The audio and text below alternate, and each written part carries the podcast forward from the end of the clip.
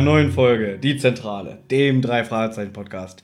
Heute eine Traumbesetzung mit Thomas Freitag und bei mir Oliver Hecke. Sehr schön. Schönen guten Abend. Oder schönen guten Morgen, schönen guten Tag, gute Nacht, wann immer ihr das hört, für drei Fragezeichen und vor allem für uns ist immer Zeit. Ich würde jetzt gern so ein Loblied über uns anstimmen, aber ich glaube, das wird zu angeberisch und das mögen die Leute nicht. Schönen guten Abend. Wir haben uns hier heute wieder versammelt, um eine Drei-Fragezeichen-Folge zu besprechen. Das Witzige ist, wenn Benjamin hier ist, wir brauchen, wenn schon die Aufnahme ist, immer ewig, bis wir mit der Folge anfangen. Und bei dir ist immer so, ja, dann fangen wir mal an. Naja, deswegen sind wir ja hier. Was soll der Quatsch? Ja, okay, du willst auch nach Hause. Ich bin ja auch schon seit einer Dreiviertelstunde ungefähr hier und wir haben, glaube ich, alles andere haben wir schon weggeputzt. Ich, wahrscheinlich, wenn Benjamin kommt, startet es wahrscheinlich gleich das Mikrofon und dann äh, fangt ihr an zu labern. Und nee, es ist eigentlich so wie bei uns gerade eben das schöne Vorgespräch. das Aber Arbeiten ist mit mir halt sehr effizient. Das stimmt allerdings. Danke. Du kommst immer auf den Punkt. Ja, Du stellst nicht so eine provozierenden Mistfragen. richtig. Und das finde ich eigentlich sehr angenehm. Außerdem haben wir heute eine Folge zu besprechen, die 77 Minuten lang ist. Oh ja. Das heißt, wir haben nicht so viel Zeit für alles andere Geplänkel und so. Na gut, die Folge geht zwar 77 Minuten, aber wie wir schon im Vorgespräch festgestellt haben, könnte man sie eigentlich in drei, vier Sätzen zusammenfassen. Da ich hätt- hätte ich im Nachhinein auch ähm, gedacht, aber da ich ja live mitgeschrieben habe und die Folge, wie die letzte Folge auch, zum ersten Mal gehört habe, bin ich auf fast sieben Seiten gekommen. Ja, du hast aber recht, man hätte es dann durchaus runterbrechen können auf eine Viertelseite. Aber die Leute mögen das ja. ja, ja, die, wir werden auch, also ich habe die Seiten hoffentlich nicht umsonst geschrieben, wir werden uns wirklich äh, im Detail mit dieser Folge befassen. Wir werden das hier vertiefen. Wir haben uns heute eine Folge vorgenommen, die vor gar nicht allzu langer Zeit erschienen ist. Und zwar handelt es sich dabei um die drei Fragezeichen und die Zeitreisende. Es handelt sich dabei um das Buch Nummer 196, erschienen im September 2017. Das Hörspiel dazu trägt die Nummer 194 und ist am 20.07.2018 erschienen. Und der Autor ist André Minninger. Und wie wir vielleicht schon das eine oder andere Mal erwähnt haben, ist André Minninger gleichzeitig auch Skriptautor im Europa Tonstudio, neben der Regisseurin Heike Dine Körting. André Minninger wurde 1965 geboren und schloss ein Handelsstudium ab und direkt danach wurde er im Jahr 1983 Tontechniker bei Heike Dine Körting im Europatonstudio. Und seine erste Folge, bei der er aktiv mitarbeitete, war die bedrohte Ranch. Ich glaube, da spricht er auch irgendwo im Hintergrund einer kleinen äh, Nebenrolle. Wahrscheinlich irgendein Passant, der was. Soldaten oder irgendwas. Nee, ein bestimmt. Soldat ist er nicht, keine Ahnung. Ich weiß aber, dass er definitiv in Folge 34, der rote Pirat, ist er einer, der in der Menschenmenge irgendwie ruft, Hilfe, die Polizei kommt oder so. Auf jeden Fall ist die bedrohte Ranch eine der besseren Folgen, auf jeden Fall. Eine sehr gute Folge. Aber das lag ja nicht an ihm. Also der damalige ähm, Hörspielskript-Schreiber war ja noch H.G. Francis. Auf den kommen wir auch irgendwann nochmal zu sprechen. Auf jeden Fall sprach er immer kleine Nebenrollen ab da und auch in vielen anderen Europaserien, zum Beispiel TKKG, Funkfüchse, Asterix und so weiter, was es halt damals also auf dem Markt gab. Und ab 1995 wurde er dann der Nachfolger von dem schon angesprochenen H.G. Francis, der bis dahin der Hauptverantwortliche für die Umsetzung der Skripte war. Und ab da hat er das übernommen und seine erst, sein erstes Hörspielskript war Folge 61, Die Rache des Tigers. Übrigens eine meiner Lieblingsfolgen. Oh, die kenne ich zum Beispiel nicht. Ich glaube, die ist auch, die kommt gar nicht so gut an bei der Mehrheit. Aber darum geht es ja nicht. Es geht um die Zeitreisende. Und um André Minninger. Denn 1996 fragte der Kosmos Verlag, der die drei Fragezeichen-Bücher veröffentlicht, ihn direkt an, ob er sich nicht vorstellen könnte, Bücher zu der Serie beizutragen, was er ab da gemacht hat. Und hier ist ja eine weit verbreitete These der Fans. Wenn man so seine Bücher liest, hat man das Gefühl, das ist eigentlich schon das Hörspielskript, was er ausarbeitet und das einfach nur so mit ein paar Nebensätzen für ein Buch aufgefüllt wird. Na gut, äh, was auch nachvollziehbar ist, weil bis dahin hat er halt Hörspielskripte geschrieben und ich glaube, da kommt man schwer raus, wenn man jetzt noch einmal ein Buch schreiben soll, schreibt man eigentlich ein, ja, wie du gerade gesagt hast, ein Hörspielskript mit ein paar Nebensätzen. Ja, aber auch wenn das Bücher für Kinder sind, für 8- bis 12-Jährige, hat kannst du ja trotzdem immer noch einen gewissen Anspruch haben. Und bei ihm liest sich das wirklich sehr, also ich fand zum Beispiel das besagte Hörspiel, was wir heute besprechen, habe ich als Buch gelesen. Und anspruchsvoll ist anders, also das liest sich ganz schnell runter. Also du hast, äh, wenn, wenn ich dich mal zitieren darf, du hast gesagt, das Buch ist eine Frechheit. Das habe ich gesagt, bevor äh, das Mikrofon an war. Ach so, ähm, Darauf werde ich ja noch im Laufe der Zeit zu sprechen kommen. ich bin sehr gespannt. Sein erstes Buch war übrigens Stimmen aus dem Nichts, was er zu der Serie beigetragen hat, was auch in meinen Augen sein bestes Werk ist. Also das Hörspiel gefällt mir auch sehr, sehr gut. Danach hat er kontinuierlich abgebaut. Er hat auch von 2002 bis 2012 eine Pause gemacht und keine Bücher geschrieben, weil sein letztes Buch äh, zu dem Zeitpunkt Der Mann ohne Kopf war und das hat wohl sehr viel Kritik eingesteckt und ist auch wirklich eine sehr schlechte Geschichte. Wie lange hat er eine Pause gemacht? Zehn Jahre. Ich stelle mir gerade so vor, er legt so seinen Stift hin und lehnt sich zurück. Zehn Jahre lang. Ging ja nicht, weil er ja trotzdem weiterhin bei Europa gearbeitet hat Er und muss die ja auch mal auf Skripte Toilette.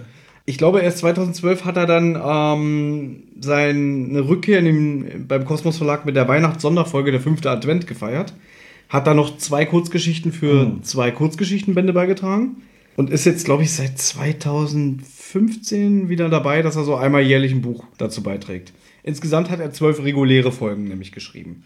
Wo wollen wir anfangen? Wir fangen mit dem Klappentext an. Die Zeitreisende. Was hat es mit dem geheimen Zeitreise-Experiment von Quentin Kurtz auf sich? Weshalb wurden er und seine Tochter Aurora vom CIA gesucht? Und wohin verschwanden beide vor mehr als 30 Jahren spurlos? Als die drei Fragezeichen sich dieses mysteriösen Falles annehmen, scheinen die Gesetze der Logik außer Kraft zu treten. Denn plötzlich steht die verschollene Aurora lebhaftig vor ihnen, ohne auch nur einen Tag gealtert zu sein. Ich muss ganz ehrlich sagen, wenn ich den Titel Die Zeitreisende und mir diesen Klappentext durchlese, kriege ich richtig Bock auf diese Folge. Ist Bombe, oder? Also wirklich, also das ist ein guter Aufhänger für diese Folge. Ich habe dir, glaube ich, auch, wo du mir gesagt hast, welche Folge wir heute besprochen haben, gesagt, oh, das klingt interessant. Hab ich dir, glaube ich, und da hast du genauso gelächelt, wie du jetzt lächelst.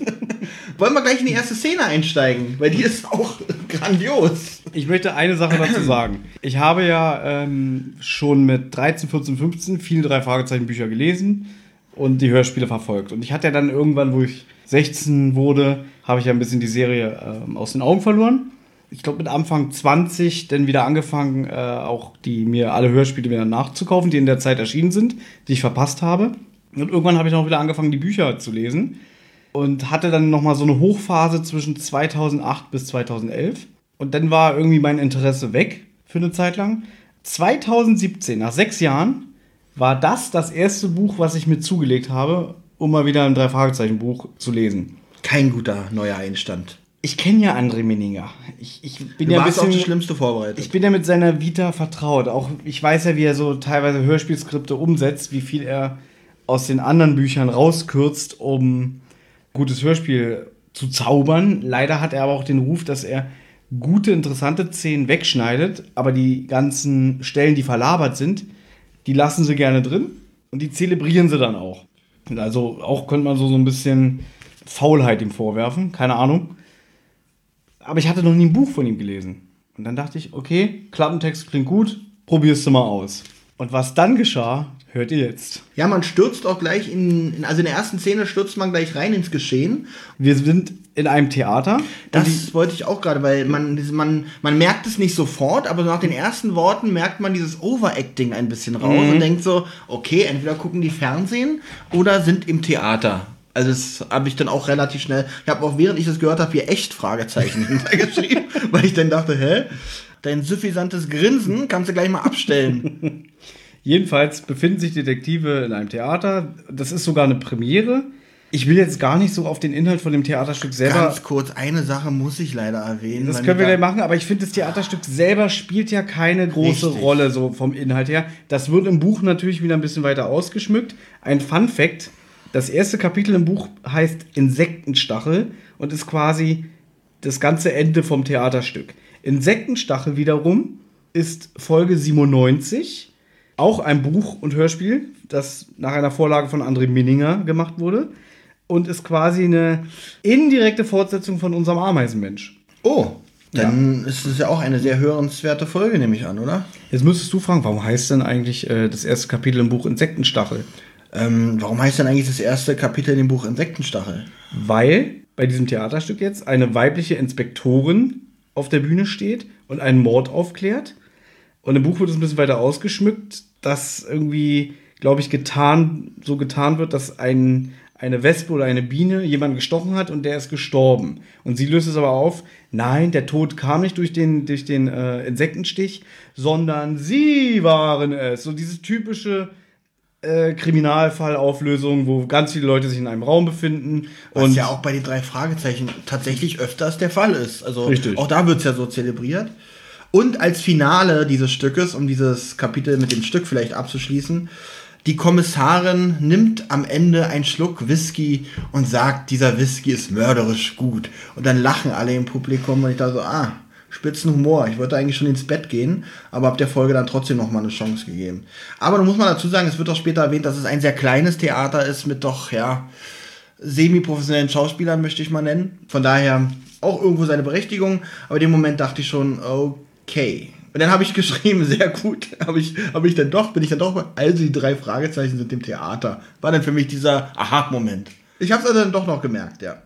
Also was mir da gefallen hat, dass, dass Peter so ganz trocken das auch kritisiert. Ja. Den Inhalt zumindest. Er lobt das Bühnenbild. Ja. Und Bob äh, sagt dann gleich so, ja, Peter, das habt ihr mal nicht so. Und Justus pflichtet Peter aber dabei und er ist auch nicht begeistert. Er sagt dann, glaube ich, auch, also wir haben schon interessantere Fälle gelöst als das, was die da auf der Bühne äh, darbieten. Und dann sagt, glaube ich, einer der Detektive, naja, äh, das Publikum Rocky Beach kann man wohl mit so leichter Kost schnell verzaubern. Also es wird tatsächlich thematisiert, dass das Stück und das Theater an sich nicht die Creme de la Creme der Kultur ist. Nee, und ich finde, das wird ja, ich glaube, im Buch wird es ein bisschen ausführlicher beschrieben.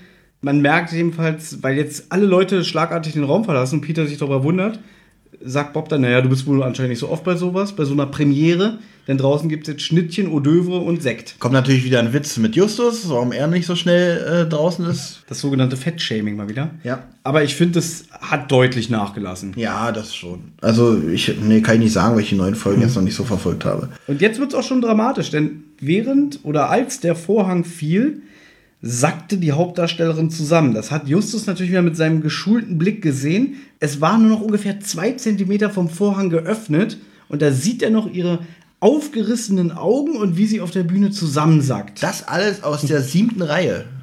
Ich glaube, die sitzt in der siebten Reihe. Wird später, glaube ich, irgendwie erwähnt. Sechste Reihe, glaube ich. Sechste Reihe und in der siebten, genau. Ja, das, das, das, dazu kommen wir ja noch. Ne? kommen, kommen wir noch. Jedenfalls fällt das Justus auf und dann sofort wittert er gleich wieder äh, was Aufregendes. Und er beschließt auch kurzerhand, dass sie direkt ähm, hinter die Bühne gehen, durch den Vorhang. Das wäre der direkte Weg. Und die anderen beiden sagen ja nur, okay, machen wir. Also die wehren sich ja nie.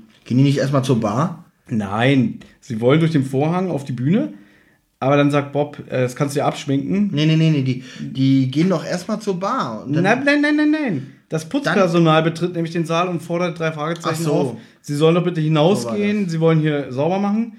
Und dann beschließt Justus kurzerhand, okay, dann gehen wir halt ins Foyer, an die Bar.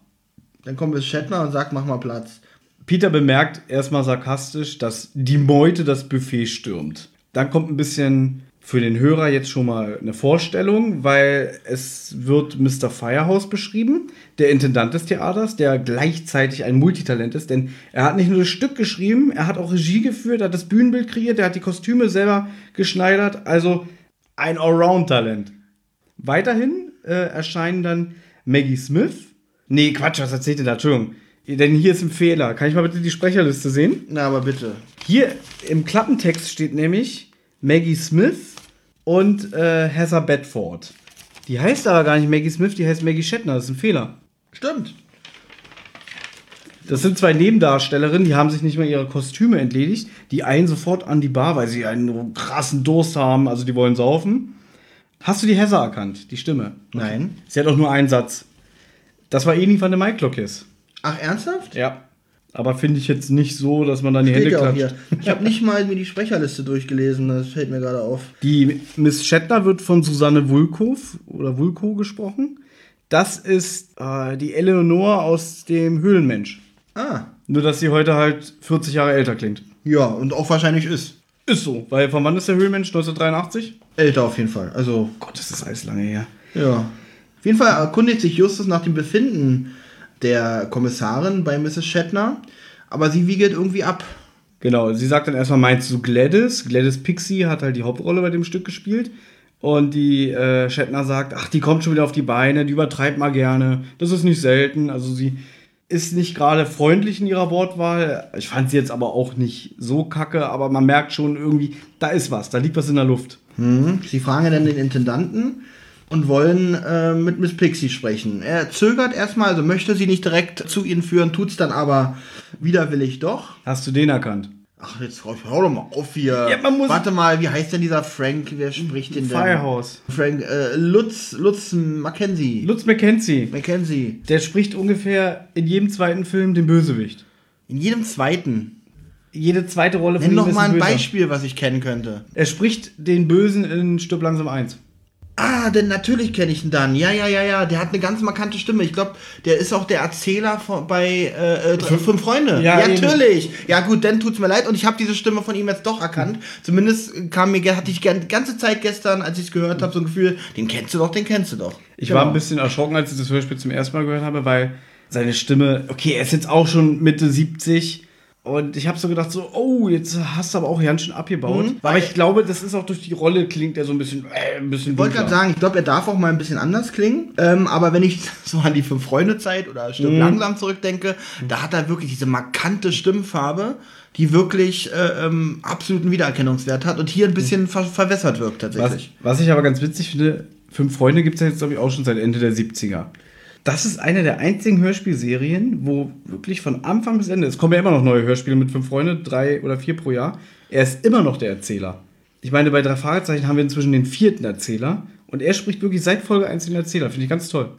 Was ich von Thomas Fritsch zum Beispiel nicht unbedingt sagen kann. Ja, bei Thomas Fritsch war das Problem, als er bei drei Fragezeichen ähm, den Erzähler gemacht hat, auch ziemlich lange. Ich glaube, er hat mehr Folgen als alle anderen Sprecher zusammen. Der, der hat ganz gut gestartet, wurde aber irgendwann immer mehr zu so einem Märchenonkel. Genau, er ist so ein Typ, er, er äh, möchte, es klingt wirklich so, als wenn er seinem fünfjährigen Sohn eine Geschichte vorlesen möchte, weil er so übertriebene Betonung reinlegt, was ich sehr unpassend finde für diese Thematik. Zu milde. Für, ja, und für mich ist er halt immer noch der, ja, Scar aus König der Löwen an. Also, das war halt meine markante Erinnerung an ihn und ich finde, hier passt er nicht so richtig rein. Obwohl ich sagen muss, dass dieser Lutz Mackwitz ähm, Lutz auch- Mackenzie. Macken- dass der auch ähm, bei den fünf Freunden eine richtig harte Betonung hat, finde ich, wenn er so erzählt. Aber bei ihm und seiner Stimme ist es irgendwie angenehm. Ich habe gerade überlegt, ob wir immer noch über Thomas Fritsch sprechen. Jetzt Nee, nee, jetzt war ich wieder bei, bei Lutz. der, der, der Thomas Fritsch, der ist ja jetzt auch schon Ende 70 und der ist jetzt in den Ruhestand gegangen. Ja, Der hat gut. sich jetzt zurückgezogen. Also ich glaube, der macht auch keinen Synchron mehr. Darum hat der Axel Milberg jetzt übernommen. Wie findest du den?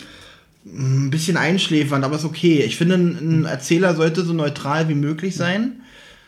Ähm, und das ist hier okay. Er, er taucht ja auch erst sehr spät auf, was mir wieder aufgefallen ist. Also äh, in den neueren Folgen scheinen die Erzähler tatsächlich arg äh, zurückgenommen. Das ist mir auch aufgefallen. Er hat nicht viel äh, Performance in der, in der Folge. Nein. Was an sich ja nicht schlimm ist. Ich finde, wenn ein Hörspiel gut und spannend umgesetzt ist, kannst du auf den Erzähler auch verzichten, weil der manchmal ein bisschen das Tempo rausnimmt. Es sei denn, eine, eine Handlung ist so konfus, dass du einfach einen Erzähler brauchst, der die, dich aufklärt, was da passiert. Ich finde seine Stimmfarbe gar nicht so verkehrt. Er betont mir manchmal zu monoton. Genau, das meine ich so mit dem Einschläfern. Da ist er ein bisschen zu. Ja, das könnte ein bisschen tiefer sein. Ja, jedenfalls führt dann der Intendant, der Mr. Firehouse, die drei Fragezeichen zu der Garderobe von Mrs. Pixie. erwähnt immer wieder, dass sie in schlechter Verfassung ist und ihr nicht so gut geht und äh, dass sie wahrscheinlich sowieso wieder über den Hinterausgang die Veranstaltung verlassen hat. Genau. Weil sie es immer tut. Das ist ihre Art. Ja, da gehen wir gleich drauf ein, warum das ist. Ja. Er denkt jedenfalls, dass ein paar Fans sie vielleicht aufmuntern können. Und er warnt auch nochmal, pass mal auf, das ist so eine kleine Diva, behandelt die mal wie ein Star. Und genau so ist es auch. Also sie öffnet dann die Tür und sie ist auch nicht begeistert, den Intendanten zu sehen. Und dann, Gladys, hier sind drei junge Männer, die dich kennenlernen wollen und alles. Und sie lässt dann auch die drei Fragezeichen rein. Sie lässt dann auch. Ja, sie und sie lässt dann dabei. ihm gegenüber ist, war sie sehr grantig. Ja, Da- mir ist auch tatsächlich aufgefallen, dass sie den drei Fragezeichen offen gegenüber war. Von, also zu Anfang. Das war, äh, da habe ich Schlimmeres erwartet nach dem, was er erzählt hat. Na, sie gibt dann auch relativ schnell zu, dass mit den Nerven am Ende sei. Genau. Und sie will das Ensemble verlassen. Sie fühlt sich nämlich gemobbt und fühlt sich genötigt. sabotiert. Sie hat halt das Gefühl, dass äh, Leute aus dem Ensemble versuchen, sie zu sabotieren.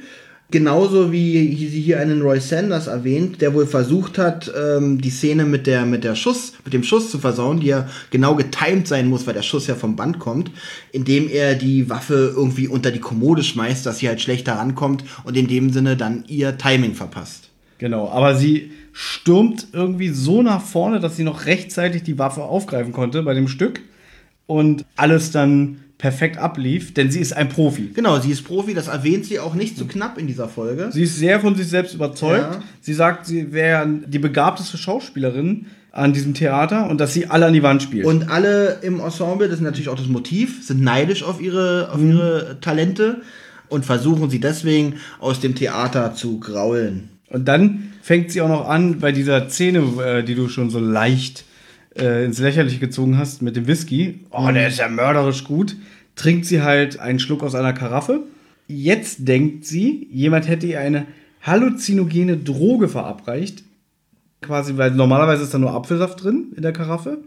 Aber da muss jemand was reingemischt haben, dass sie quasi ihre Besinnung verloren hat. An der, an der Stelle wirkt sie schon ein bisschen paranoid, weil sie das alles so hintereinander erzählt. Weißt du, was ich mochte? Ich Was weiß nicht, ob dir das aufgefallen ist. Man hört die ganze Zeit so ein Geklimper. Ich glaube, das soll das Geklimper von ihren Kettenanhängern sein.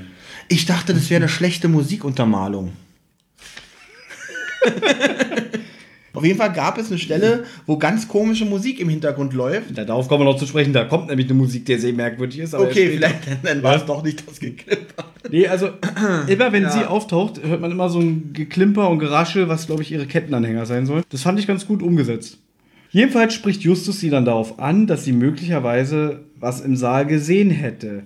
Wie wir wissen, hat er ja gesehen, wie sie zusammengebrochen ist. Genau, sie wirkt da so mega überrascht. Was Also reagiert sehr erregt. erregt und überrascht, äh, wie er darauf kommt. Sie erzählt selber, dass ihm, dass ihr irgendwas Halluzinogenes ins, äh, in den falschen Whisky gemixt wurde und zerreißt dann diese Aussage von Justus so, na, vielleicht haben sie sich irgendwas gerade eingebildet oder irgendwie. Na, sie fragt ja auch, woher weißt du das denn? Woher weiß, und da versuchen sie auch ganz billig mit Spannung, also da kommt auch eine Musik, wo die dann auch äh, ganz billig äh, die Spannung ein bisschen aufpeitschen wollen, was aber nicht so gut rüberkommt, finde ich. Na, wenn ich mich jetzt recht erinnere, wird dann gefragt, was haben sie denn gesehen? Und dann bricht sie erstmal ihr Schweigen. Genau, das möchte Justus natürlich genauer wissen, Genau. was sie da gesehen hat, weil sie ja dann sagt, okay, sie hat was gesehen. Und dann zeigt sie ein Foto von ihrer verschwundenen Tochter.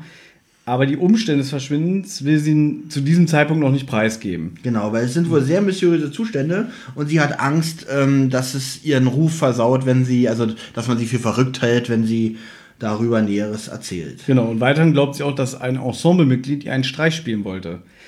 Dann werden sie unterbrochen. Und zwar steht vor der Tür ein Reporter vom Wochenblatt.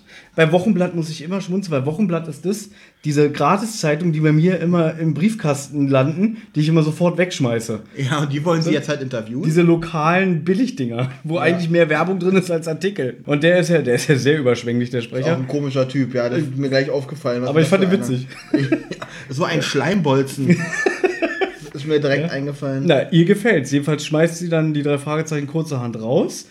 Das Ja. finden die auch nicht so witzig. Und dann kommt noch dieser tolle Satz, den habe ich mir aufgeschrieben. Husch, husch, ab ins Bett. Als wären das wirklich so Fünfjährige. Und wer ist darüber sehr erzürnt und sauer? Peter, der regt sich ja wirklich, also der regt sich hier noch über Minuten in diesem Hörspiel über diese Frau auf, was äh, ich ehrlich gesagt auch nicht so ganz nachvollziehen kann, weil so krass fand ich jetzt nicht. Ich meine, sie ist nun mal eine Schauspielerin, sie wussten, dass sie ein bisschen merkwürdig ist und Peter regt, ist ja fast überrascht, dass sie einen Knall hat. Na, Peter ist ja manchmal sehr empfindlich, wie wir wissen. Ja. Und ähm, das wird natürlich vom Autor zu Autor immer unterschiedlich gehandhabt. Also manchmal gibt es Geschichten, wo Peter irgendwie sowas nicht tangiert. Hier wird es wieder sehr ausgereizt. Im Buch hat mich das auch sehr angestrengt, muss ich wieder dazu sagen. Da ich aber Jens Wawritschek als Sprecher sehr schätze und ich bis heute sage, Peter ist immer noch derjenige, der seine Rolle am besten verkörpert Ja. von den dreien. Hat sich am wenigsten verändert vom Ja. Charakter und von der Art und Weise. Ich muss jetzt schon mal sagen, Peter ist in dieser Folge mein Highlight. Mit seinen ganz trockenen, sarkastischen Kommentaren. Und hier tritt auch zum ersten Mal der Erzähler auf, würde ich sagen. An der Stelle. Der spricht jetzt nämlich die Einleitung für die nächste Szene. Am nächsten Tag in der Zentrale. Bob sitzt am Computer und recherchiert über Pixie. Justus und Peter. Und Peter kommen ist rein. immer noch sauer. Ja, genau, weil, weil ähm, er sieht es nämlich, was Bob da macht. Dann sogar, Du recherchierst doch nicht über diese billige Schauspielerin. und Genau. Das kann ja nicht wahr sein und das ist doch kein Fall. Was machst was? Das stimmt. Es wird hier darauf hingewiesen, dass es keinen Fall gibt. Und Justus klingt sich dennoch ein und irgendwann unterbricht Bob die hitzige Diskussion zwischen Justus und Peter. Weil Peter jetzt schon quasi sehr zum Ausdruck bringt, wie sehr er diese Dame nicht mag nach dieser Behandlung.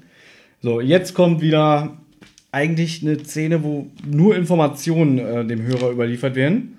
Erstmal fängt er an zu sagen, wie alt sie ist und ihr Alter sei wohl sehr unklar. Da fand ich Peter witzig, der dann sagt, was? 65? Die ist älter.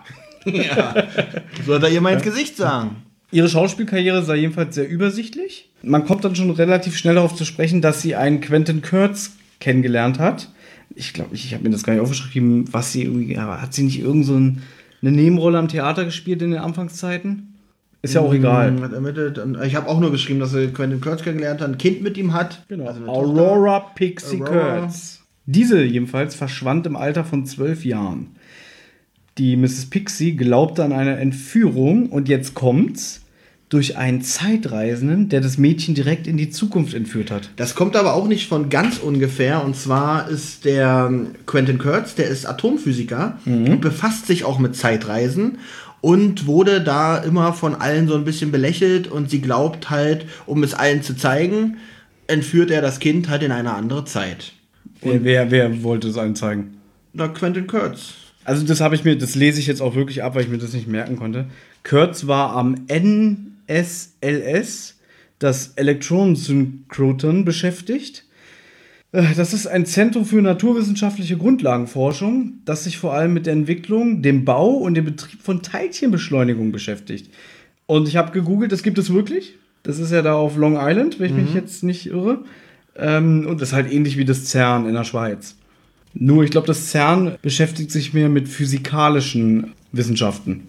Auf jeden Fall Und hat er sich ganz mit Zeitreisen befasst. Richtig. Und Das ist ja der Kernpunkt. das, was ich gerade vorgelesen habe mit dem NSLS und so, das kommt aus Justus Mund wie aus der Pistole geschossen. Wo ich mir so denke, okay, wir wissen, Justus, was er einmal liest, behält er für immer. Aber du hast die Detektive mit ihren festen Charaktereigenschaften. Und die Autoren, die geben sich nicht mal mehr Mühe zu beschreiben, warum der das weiß. Der weiß das einfach. Und du schluckst das als Konsument, weil du weißt, ach komm, nach 40 Jahren und dahinter frage ich doch nicht mehr, was in drei Fragezeichen-Folgen Und als Kind schluckt man sowas sowieso. ja, aber früher, das hat Justus in den Anfangszeiten so vorgetragen, dass es so, dass man so dachte, mein lieber Scholli, aber dann wurde wenigstens noch in einem Nebensatz gesagt, ja, ich habe hier nämlich gerade eine Kiste mit Büchern gefunden, die Onkel Titus irgendwo ersteigert hat. Und hier rattert er das einfach runter und das war's. Weißt du, was ich meine? Ja. Finde ich, ich kritisiere es zwar jetzt und, und äh, es ist jetzt kein, kein Weltuntergang, aber das, sowas reißt mich dann immer raus. Wo ich so denke, irgendwie, mhm, das weißt du jetzt alles und ich habe selber Probleme, das zu verstehen. Finde ich aber nicht so problematisch wie die Sachen, dass Justus auf dem Stegreif die Fälle immer löst. Das finde ich ein bisschen, äh, finde ich jetzt, dass er halt sowas mal weiß, äh, finde ich jetzt nicht so dramatisch oder ist mir jetzt nicht so störend aufgefallen auf jeden Fall. Ich habe hier in Großbuchstaben stehen, nervige Musik im Hintergrund. Da ist jetzt so eine ganz komische atmosphärische ist so Musik. ein Klimpern mehr. Also das ist auch so ein, also ja, klimpern so, so komisch. auch Kein, schlecht. keine richtige Melodie, Ja, sondern einfach nur so, so Sound-Samples. Und da kommt dann die Qualität auch so schlecht vor irgendwie. Ja. Irgendwie ist mir das auch negativ aufgefallen. Das soll jetzt halt dieses Wunder und Mysterium von Zeitreisen unterstreichen. Deswegen haben sie so ein bisschen strange Klänge. Die sind teilweise so laut, dass man den Dialog ganz schlecht versteht. So empfand ich's. Relativ interessant ist noch äh, zu erwähnen, dass Kurtz wurde entlassen, weil er nämlich Forschungseinrichtungen gestohlen hat. Um wahrscheinlich zu Hause, also bei sich oder irgendwo anders, weiterhin mit Zeitreisen zu experimentieren. Das ist richtig. Er war, wie du schon gesagt hast, nämlich ein erfolgreicher Atomphysiker. Dann gab es aber Spannung in der Ehe, weil er sich von, weil er von diesem Gedanken der Zeitreisen immer mehr besessen, besessener war. Und er wollte es unbedingt in die Tat umsetzen. Genau, und dann hat er an dem Institut internen Diebstahl begangen und sich damit ein eigenes Forschungs... Ich kann auch nicht mehr sprechen. Hat er sich eine eigene Forschungsstätte eingerichtet. Und er hat Familie und Freunde stark vernachlässigt. Und, jetzt wird es wieder mysteriös, er verschwand nämlich auch kurz vor der Entführung der Tochter. Also erst war er weg und dann, kurz darauf, war die Tochter weg. Ich glaube sogar nur wenige, wenige Tage. Ja, da fehlte mir aber so ein bisschen so der Hintergrund, warum er einfach weg war. Aber das kann man sich ja erklären, okay, es gab eh Spannung in der Ehe, deswegen hatte die Frau vielleicht auch gar keinen Bock mehr auf den und wollte ihn gar nicht sehen. Auf jeden Fall wird es hier so geschildert, dass es folgende Szene gab. Die Mrs. Pixie stand in der Küche und hat gerade einen Ofen, äh, hat gerade einen Kuchen gebacken. Und im Hintergrund steht ihre Tochter und sagt, Papa und ich verreisen. Dann schiebt sie das Backblech in den Ofen, die Mrs. Pixie, dreht sich um, die Tochter ist weg. Ja, das fand ich übrigens auch. Hm. Weiß ich nicht, ob das schön erzählt ist oder ob das eine schöne Geschichte für dieses Verschwinden ist. Finde ich ein bisschen belanglos oder fast albern. Hat mir nicht gefallen, diese Geschichte. Aber gut, wenn es nun mal so passiert ist. Ja, es ist alles so ein bisschen runtergerattert und ich finde, dass es nicht wirklich Spannung erzeugt und auch nicht unheimlich ist. Ich weiß, wir nehmen immer gerne die ganz alten Folgen zum Vergleich. Und ich bin ja inzwischen an einem Punkt, wenn ich ein Drei-Fragezeichen-Hörspiel höre, gerade neues, ich grusel mich ja nicht mehr. Ich, äh, vielleicht könnte man mir jetzt wieder vorwerfen, dass ich mich nicht drauf einlasse, aber ich lege die Folge ein und denke, na, mal gucken, was sie mir heute für einen Quatsch erzählen wollen. äh, genau, das wollte ich eigentlich auch noch erwähnen, dass wir natürlich jetzt mittlerweile, weiß ich nicht, in neueren Folgen ein bisschen zu negativ vielleicht reingehen. Mhm. Ist mir zum Beispiel gestern aufgefallen, ich dachte, oh Gott, was will mir Thomas hier antun? ich hatte auch, ich hatte eigentlich auch ursprünglich den Plan, die Folge zweimal zu hören. Einmal, um die Folge auf mich wirken zu lassen und einmal, äh, um Notizen zu machen. Ich habe die Folge eingelegt und bis zu dem Witz, der Whisky ist aber mörderisch gut, habe ich kurz Pause gemacht, habe meine Notizen genommen, weil mir ja da klar war, ich will diese Folge kein zweites Mal hören. Habe dann angefangen mit den Notizen. Okay, da war die Folge drei Minuten alt. ich glaub, da nicht, hast du schon diesen Entschluss gefasst. Ich glaube nicht mal. ähm, und habe dann auch natürlich nochmal von vorne angefangen zu hören. Aber äh, ich ähm, habe gut daran getan, möchte ich, mal, möchte ich an der Stelle mal sagen. Weil ich muss sagen, tatsächlich hat die Folge einen gewissen Spannungsbogen. Also ich, mir ging es so gestern beim Hören, oh, das ist aber spannend, ich will wissen, wie es weitergeht. Mhm. Wenn man allerdings die Folge nachher als Ganzes betrachtet, will man sie wahrscheinlich kein zweites Mal hören. Aber da kommen wir ja später nochmal drauf zu sprechen. Genau. Auch gegen ähm, Miss Pixie wird übrigens ermittelt, weil die Tochter ja verschwunden ist und sie natürlich auch äh, im Kreis der Verdächtigen ist. Mhm. Von daher war das eine turbulente Zeit für sie, was sie auch öfters erwähnte. Sie hat halt ja. viel durchgemacht. Es gab psychologische Gutachten, sie wurde vor Gericht auseinandergenommen. Das hat dann einen großen Medienrummel hervorgerufen. Und ähm, ja, das wird dann zusammengefasst mit, dass sie ein hartes Schicksal hat. Und Bob ist dann, glaube ich, auch der Meinung, naja, so, so komisch die Frau auch ist und so wie sie uns behandelt hat, sollten wir sie vielleicht in Ruhe lassen. Aber dann kommt wieder eine Unterbrechung, denn Tante Mathilda ruft. Also ich finde es sehr witzig, dass Tante Mathilda fünf, gefühlt fünf Minuten lang rumschreit, wo seid ihr, wo seid ihr? auf die Idee, dass sie sich vielleicht in der Zentrale befinden könnten, scheinen sie nicht zu kommen nach 40 Jahren. Ach, Entschuldigung, die sind ja erst 16, vergesse ich auch immer wieder. Ähm, ist ja egal, aber ich bin auch der Meinung. Wo seid ihr? Wo seid ihr? Hallo? In der Zentrale? Ne, die Zentrale ist ja unter Schrott begraben, das wissen wir ja. Nur ich glaube, inzwischen weiß Tante Mathilda, wo die Tür und der Eingang zu der Zentrale ist. In dem Moment ja. wohl nicht. Nee, weil hier ist es wirklich so, sie stolpert irgendwie über diesen, diesen Platz und, und brüllt ins Leere. Und das Witzige ist, weil ich hätte es gar nicht erwähnt, aber weil du es gerade sagst, sie treten aus der Tür und sie scheint direkt davor zu stehen, weil sie sagt sofort, ach, da seid ihr. Ja, das ist eigentlich auch alles ein bisschen strange. Das Schöne ist, es ist ja immer noch die gleiche Spre Sprecherin. Ja, ich, wirklich, wie alt ist diese Frau? Oh, ich glaube, die ist also schon 80. Es war wirklich eine bekannte Stimme, wo ich dachte, und das ist wirklich die, ja? Das Weil ist ich, Karin Lieneweg, das ist die Tante Mathilda die auch in die flammende Spur Phantomsee. Und, äh, Phantomsee. Wenn Großartig. Die, wenn Großartig. das sie waren, müsste ja Java Jim werde ich sie bestrafen. ja, großartige Stimme. Also gefällt mir, auch wenn sie sich hier ein bisschen dumm stellen. Aber mit 80 kann man auch schon mal vergessen, wo die Zentrale ist. Ja, ich habe erst gedacht, dieses, wie sie da auf dem Platz stehen und Justus, Justus, da dachte ich, ach, das ist bestimmt irgendwie aus der Konserve.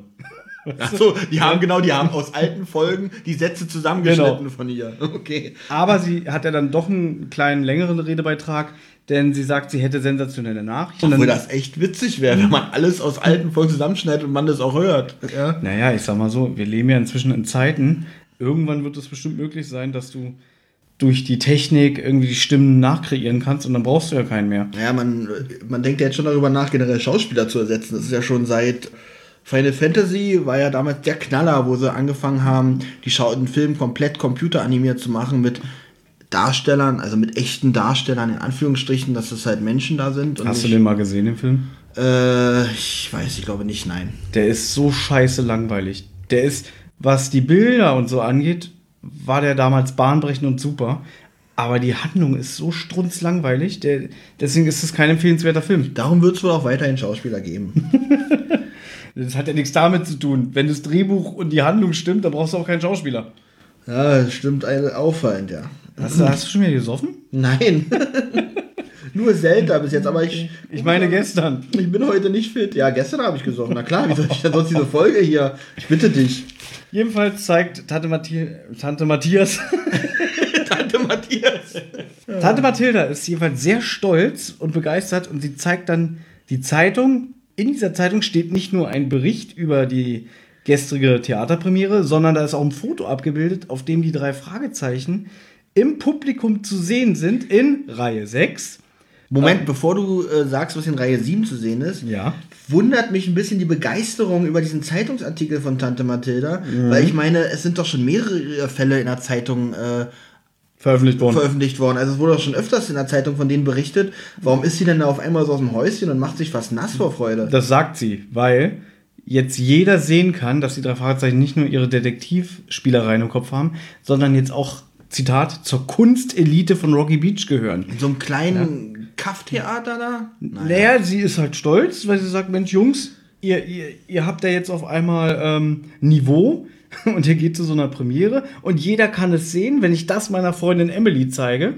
Die wird ja aus den Latschen kippen. Na gut, es sei ihr gegönnt. Ich habe auch geschrieben, wahrscheinlich ist, das, ist, das, ist die Begeisterung auf das Kulturinteresse zurückzuführen. Ja, aber ganz ehrlich, wir kennen Tante Mathilda. Tante Mathilda ist eine sehr ich kenne- rüstige, äh, manchmal sehr forsche und laute Frau, Ja. die eigentlich lieber anpackt oder anpacken lässt. Ich hoffe, man versteht diesen Satz jetzt nicht falsch. Uh, danke für die Bilder. Hier wirkt sie so bisschen out of character für mich, weil sie so sich zu sehr, wie du schon sagst, freut. Und das wirkt, also das wirkt für mich wieder so konstruiert, damit die Handlung Sinn ergibt. Ja. Weil es kommt ja wieder so auf Knopfdruck. In dieser Folge zum Beispiel ist mir auch eine Spur zu viel Kommissar Zufall, weil immer dann, wenn äh, die Handlung gerade stockt, passiert sowas. Und da ist jetzt leider auch Tante Mathilda mit drin. Und Justus entgleisen auch gleich die Gesichtszüge, weil er scheint auf dem Foto etwas entdeckt zu haben. Jedenfalls großzügigerweise überlässt dann Tante Mathilda ihnen, ihnen die Zeitung. Großzügigerweise. Na, sie hat ja 40 zwei. Cent. Achso, sie hat ja zwei. Weil der Boot hat außersehen zwei abgelegt und Bob dann so. Ach, dann ist es wirklich so eine Gratiszeitung. ja! Ach, klasse. Und Bob dann so, für unser Archiv. ja, und dann drängt Justus darauf, dass sie äh, schnell in die Zentrale zurückeilen sollen, denn sie haben jetzt definitiv einen Fall. Bis jetzt war immer noch nicht klar, haben wir einen Fall oder nicht. Äh, und Justus will, dass sie das Foto von Aurora, also der Tochter von Miss Pixie, vergleichen. Bob hat ja recherchiert und auch Zeitungsartikel gefunden, wo ähm, Fotos von ihr zu sehen waren. Ja, und dann vergleichen sie das mit dem Bild von äh, der Aufführung gestern. Und dann sitzt in Reihe 7 direkt hinter den drei Detektiven ein Mädchen, was eine große Ähnlichkeit zu Aurora hat. Und sogar das gleiche Kleid trägt. Also große Ähnlichkeit ist sogar untertrieben. Sie erwähnen sogar, es ist genau das Mädchen auf dem Foto, was ihnen Miss Piggy, Miss Piggy, genau. Miss Pixie, Entschuldigung, nochmal, was ihnen Miss Pixie äh, gezeigt hat, mit dem gleichen Kleid. Und da ist man als Hörer eigentlich auch wieder aufmerksam dabei, weil man denkt, oh, das ist jetzt wirklich spannend. Wie löst sich das wohl alles auf? Und jetzt wird geschlussfolgert, deswegen ist sie auf der Bühne zusammengebrochen, weil sie hat ihre vermeintliche Tochter im Publikum gesehen. Jetzt kommt eine kleine Diskussion über Zeitreisen und Peter und äh, Justus glauben natürlich nicht an Zeitreisen. Das wird ja auch nochmal deutlich gemacht, weil sie ja beide nicht an Übersinnliches glauben. Peter schon eher als Justus. Aber Justus wittert ein Geheimnis. Jetzt kommt auf einmal eine kleine überraschende Wendung, auf die auch Justus und Bob sofort eingehen mit Hä, was ist denn nun los? Denn Peter spricht sich für Ermittlungen aus. Genau. Er glaubt allerdings eher, dass äh, Pixie diese Story konstruiert hat, um wieder ein bisschen ins Rampenlicht zu rücken. Quasi Aufmerksamkeit. Das Genau. erwähnt er da nochmal. Und äh, ist aber bereit, da in diesem Fall zu ermitteln. Genau, ich habe so ein bisschen ausführlicher, nämlich, dass sie ein Medienrummel starten will, um äh, für ihr Comeback zu sorgen. Er ist hier schon ziemlich eklig, finde ich. Denn er unterstreicht dann auch in seinen Aussagen, dass er ihr einen Strich durch die Rechnung machen will, indem die Jungs jetzt ermitteln. Und dann ist mir aufgefallen, dass Justus das komplett übergeht. Der hat damit da kein Problem. Der sagt nicht irgendwie, Peter, jetzt reiß dich mal zusammen oder so. Wie zum Beispiel bei Poltergeist, nehme ich gerne immer als Referenzfolge. Das Ähm, zieht sich hier wie ein roter Faden durch unseren Podcast. Ja. Immer wieder dieser scheiß Poltergeist. Welche Folge ist eigentlich älter, Poltergeist oder Fußballgangster? Was wäre drauf eingefallen? ja. äh, ja, eigentlich äh, passt es zu Justus, dass er in dem Moment Peter ein bisschen zurückruft, sagt, Mensch, äh, reiß dich mal ein bisschen zusammen. Aber ist total cool, wir fahren jetzt heute Abend noch mal ins Theater und zerfleischen die Frau. Richtig. Sie wollen nämlich abends noch mal äh, dahin und sie mit dem Wochenblatt konfrontieren. Meine letzte Notiz zu dieser äh, Szene ist übrigens schlecht, Doppelpunkt, zurück in die Zukunft reloaded. Oh, das habe ich auch geschrieben. Warte mal, Peter, äh, Pete, Peter, Wie? Peter zurück in die Zukunft reloaded. Albern habe ich dahinter geschrieben. Das habe ich auch notiert, ja, das war mir wichtig.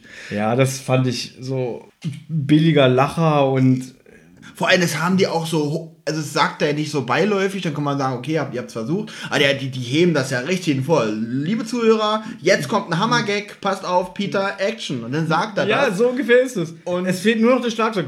Ja, wirklich. Ja.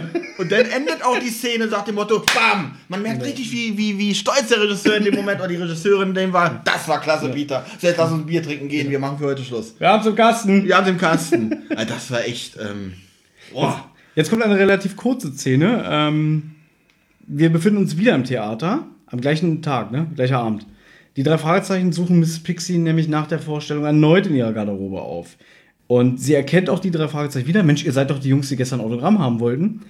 Hier ist wieder so dieses leichte Rumgeeier. So, äh, ja, hm, wir sind. Äh, ich mag das nicht, wenn die immer so sich so wie dumme Ja, Jungen, ja, ja. Jungen hergeben. Die waren in den Anfangsfolgen selbstbewusster, oder? Das sage ich ja immer, in den alten Folgen, gerade Justus mit seiner sehr reservierten und zurückhaltenden, Art, die er damals hatte, alles weg. Er ist so ein richtiger, wenn ich was weiß, breche ich damit auch gleich nach vorne und äh, druckst auch manchmal so dumm rum. Also er hat auch sein, se- seine geheimnisvolle Art ein bisschen verloren. Ein bisschen ist gut, Aber alle. Also- Nein, ich finde Peter noch gut und Bob, Ja, ne, Bob, Bob- war nie so. Er war immer so der Vernünftige von den dreien und ist er auch immer noch. Er, ist, er wirkt auf mich immer noch äh, sehr abgeklärt. Naja, da habe ich eine andere Meinung, aber dazu vielleicht eine andere. Auf jeden Fall wollen sie sich im Foyer auf einen Drink treffen. Sie will sie einladen. Genau, und- und sie hier- ist nämlich sehr erfreut, dass die Jungs wieder da sind. Und hier kommt wieder der, der Beweis, dass ich hier live mitgeschrieben habe. Denn ich habe jetzt geschrieben, sie kommt wohl nicht. Doch, da ist sie. Weil in dem Moment, im ersten Moment heißt es, oh, das dauert aber lange und keine Mhm. Ahnung. Und dann, ach, Fünf ich Minuten. Fünf Minuten, genau. Sie geben ihr tatsächlich fünf Minuten Zeit, sich umzuziehen und ins Mhm. Foyer zu gehen. Und dann äh, fragen sie sich schon, wo sie ist. Und dann dachte ich, na, wird sie nicht kommen. Aber dann in gleicher Sekunde sieht Peter sie, glaube ich. Oder Also für, eine, für einen alternden Filmstar oder generell für eine alternde Schauspielerin finde ich jetzt fünf Minuten nicht allzu lang. Da gibt es jetzt welche, die lassen stundenlang auf sich warten. Mann, ihr wisst gar nicht, was alte Leute so alles für Sachen anhaben. Ihre Strümpfe, ihre, äh, hier, wie heißen die? Ähm, Strumpfhosen? Thrombose, Strümpfe. Ach, Thrombosestrümpfe. Ja, ich glaube gar nicht, wie lange es dauert, aus dem Ding wohl rauszukommen. Na, während sie warten, ähm, wird erwähnt, dass die Mrs. Shatner sich auch an der Bar befindet. Ja, das das ist später wichtig. mal wichtig. Nehmt euch einen Stift, schreibt euch das auf, merkt Genau. euch das. Jedenfalls kommt die Mrs. Pixie zu ihnen an die Bar und erst dann schickt Justus Peter vor, er soll doch Getränke holen. Und das sagt er so nach dem Motto, oh Peter, dich wollen wir nicht dabei haben. Also die Szene fand ich auch ein bisschen komisch. Aber gut, äh, soll ja nachher auch seinen Sinn haben, weil Peter sagt dann, und für alle Orangensaft? Und die Miss Pixie, die regt, nein, das kann ja nicht sein, bist du verrückt, ich und Orangensaft. Wo ich mir frage, was regt die sich so auf? Gut, nachher wird auch aufgeklärt, warum sie sich so aufregen musste für diese Folge. das wird jetzt schon aufgeklärt. Sie ist sehr echauffiert und dann sagt sie, dass sie eine Zitrusfruchtallergie hat. Richtig, es wird aber noch nicht aufgeklärt. Zum Beispiel, ich frage mich noch, woher soll Peter das denn wissen? Warum hat die sich dann so aufgespult? Aber das wird später noch erklärt, warum sie sich so aufspulen musste. Na, sie hat erstmal so einen, so einen kleinen Ausbruch, sag ich jetzt mal. Ja. Deswegen ist es auch wichtig, jetzt zu betonen, dass sie das sehr laut sagt, dass er auch bestimmt alle Beteiligten, die da rumstehen, mitbekommt. Zum Beispiel Mrs. Shatner. Ah, jetzt hast du es verraten. Ähm, also an Peters Stelle hätte ich ihr nach dem Ausbruch auf jeden Fall ein bisschen Orangensaft ins Wasser getan. Mir ist aufgefallen, denn jetzt kommt die Stelle, wo Justus die Visitenkarte überreichen möchte. Die Miss Pixie hat aber mitgekriegt, dass äh, der Artikel im Wochenblatt erschienen ist und sie will unbedingt diesen Artikel über die Aufführung Ich habe hier lesen. geschrieben, sie reagiert verrückt. Es wird ja wirklich in jeder Folge die Visitenkarte vorgelesen. In jeder Folge. In jeder Folge? Ich glaube, in dieser Folge nicht. Nein, in dieser Folge wird die Visitenkarte nicht vorgelesen. Richtig. Und jetzt geht's aber schon Schlag auf Schlag Jetzt geht es nämlich ganz schön los. Peter entdeckt nämlich das Mädchen im Foyer. und alarmiert die anderen beiden. Unfassbar, ich habe hier wirklich Miss Piggy geschrieben. Offenbar hat Miss Piggy sie auch entdeckt. Ich muss echt aufhören zu trinken, wenn ich mich auf die Sendung vorbereite. Ja, bitte, ich bitte drum. Ja, das Mädchen rennt dann nämlich weg und äh, die drei Fragezeichen nehmen die Verfolgung auf. Nein, anders. Weil du ja meintest, Miss Pixie entdeckt sie, in dem Moment rennt das Mädchen weg und drei Fragezeichen. Ich habe einfach geschrieben, sie nehmen die Verfolgung auf. Und diese Verfolgung endet bei der Darmtoilette. Ja, so, und darf ich was ganz kurz sagen? Bitte. Wir, wir rattern hier ganz schön durch. Ja, weil Äh, es gibt nichts. wie- Eigentlich wollten wir das auf eine halbe Seite reduzieren. Es ist ja richtig, aber jetzt kommt für mich persönlich die schlimmste Szene vom ganzen Hörspiel. Und zwar die Toilettenfrau. Ja, erstmal heißt die Frau Conchita. An sich nichts Ungewöhnliches. Sie hat auch einen spanischen Akzent. Ich habe auch geschrieben, Ja. Spanisch oder Mexikanerin. Und natürlich Klofrau, Klischee. Jetzt weiß ich nicht, ich will mich jetzt nicht zu sehr aus dem Fenster lehnen, aber der Name Conchita ist jetzt in meinen Augen nicht so häufig. Vielleicht kommt er in Mexiko auch vor, keine Ahnung. Wir verbinden ja damit Conchita Wurst. Die, Ja. Diesen österreichischen Travestiekünstler, der damals Die einen den, Bart hat. ja, und den, den Eurovision Song Contest gewonnen hat. Lustigerweise hat er jetzt, glaube ich, vor ein paar Tagen ähm, die Rolle getötet. Irgendwas hatte ich gelesen bei, auf so einer Push-Nachricht, ist Conchita Wurst tot. Oh, okay. So, mir ist aufgefallen, ich glaube, das wird im Buch sogar noch ein bisschen weiter ausgewalzt, dass diese Klofrau sehr auf die Geschlechtertrennung äh, achtet. Das betont sie sehr. Und da habe ich gedacht, äh, Herr Minninger, ist jetzt der Name Conchita bewusst gewählt wegen dem Conchita Wurst-Thema? Oder ist es nur ein Zufall? Weil Geschlechtertrennung und wir wissen, aha, ein Mann, der sich als Frau verkleidet, mit Bart, äh, was singt. Also ist da irgendwie ein ernsthafter Hintergrund, eine Kritik oder eine Anspielung oder ist das alles Zufall? Ich habe hier nur als Vermerk geschrieben, rassistisch albern. Rassistisch sogar, warum das? Ja. Naja, diese typische, es kann natürlich kein, ähm, Stereotyp meinst du? kein, ja, so Stereotype, genau, es kann natürlich kein hochdeutsch sprechender äh, Mann oder Frau sein, der steht. Nein, das muss natürlich eine Ausländerin sein, die da steht.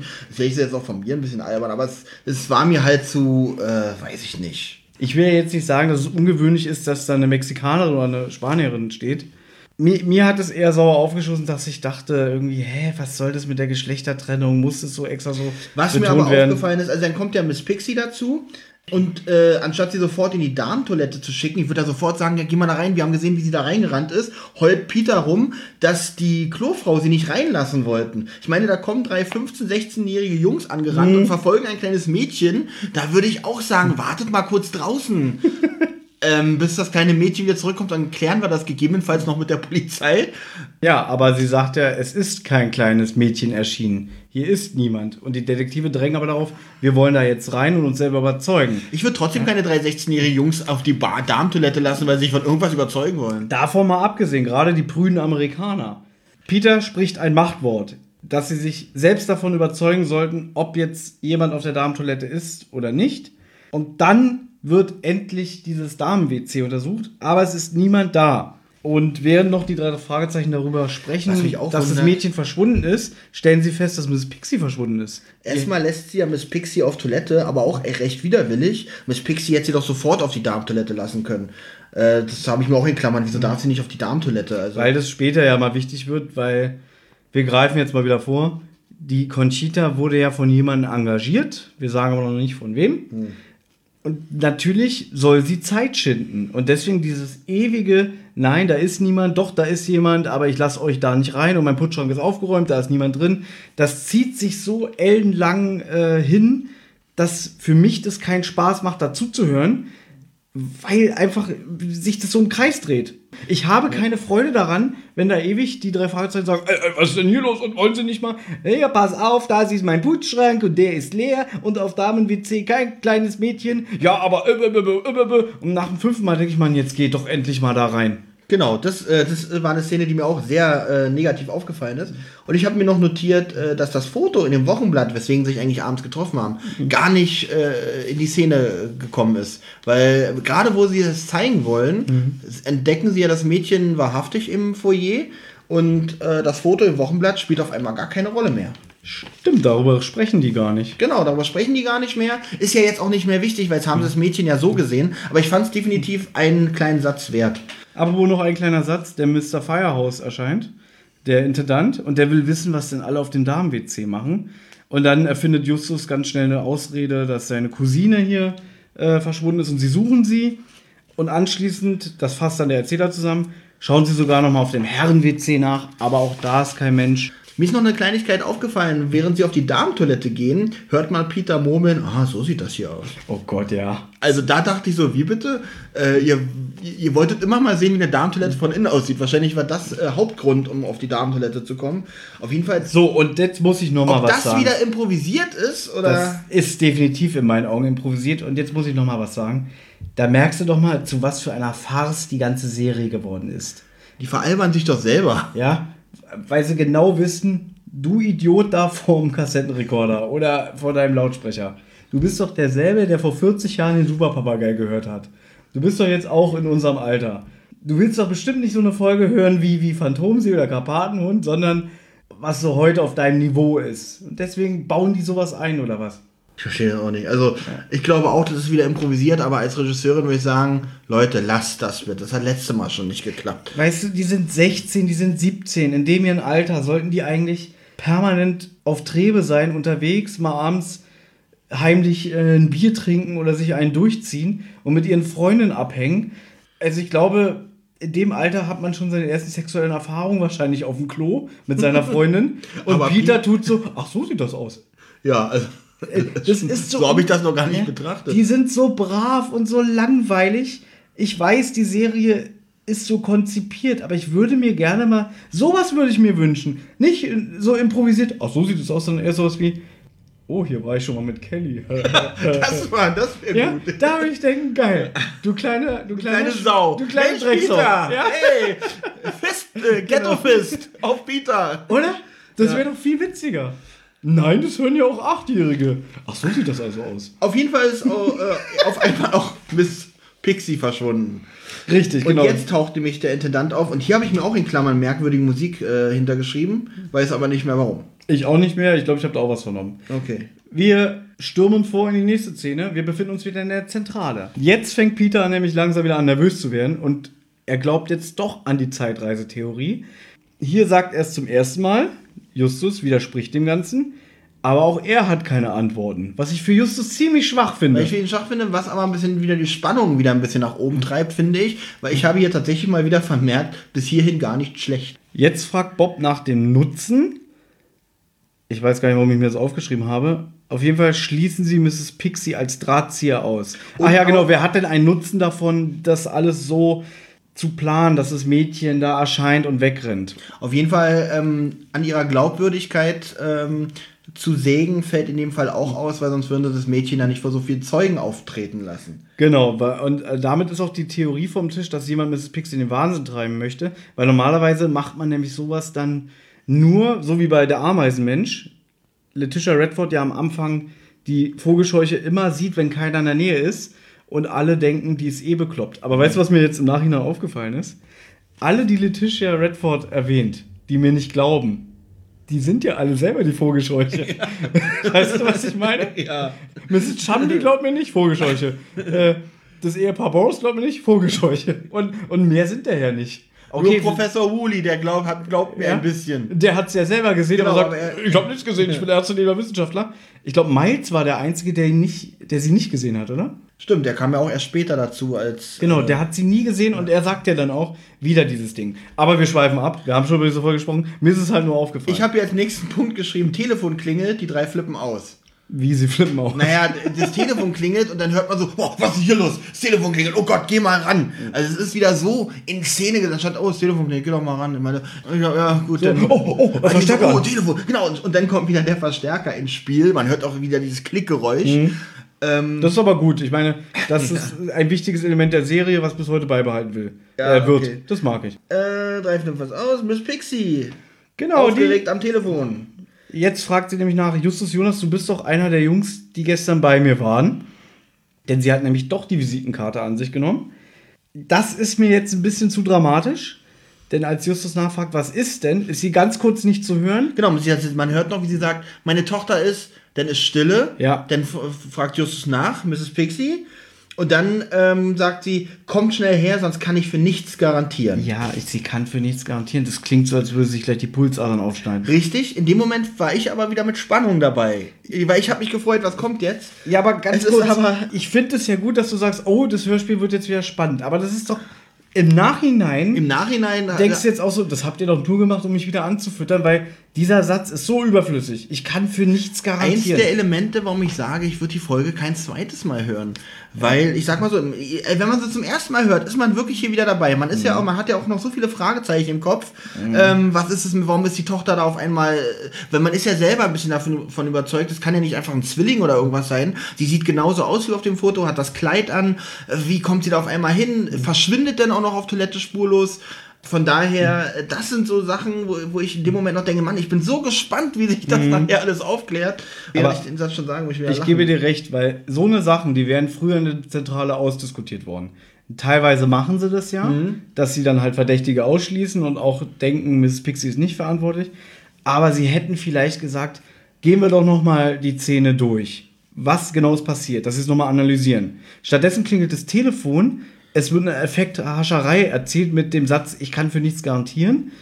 Es kommt wieder dramatische Musik und sie eilen äh, zum nächsten Ort, jetzt nämlich zu der, ins Apartment von Mrs. Pixie. Genau. Das wird jetzt nicht mehr aufgegriffen sondern es geht einfach weiter. Vor allem, dann wird die Szene auch wieder sehr belanglos und langweilig. Die Stimmung sinkt sofort mhm. wieder und sind bei Miss Pixie, die, die erwähnen noch, dass sie ja recht ärmlich eingerichtet ist für eine Schauspielerin. Es fällt ihnen eine körperliche Veränderung an, Mrs. Die ist geschrumpft. Auf. Richtig, und da mochte ich Peter, wie er dann so sagt, irgendwie, äh, entschuldigen Sie bitte, aber kann es sein, dass Sie, dass Sie kleiner geworden sind? Ich will Ihnen nicht zu nahe treten. Ja. Und äh, sie sagt dann auch, also dein Charme ist jetzt nicht gerade der beste.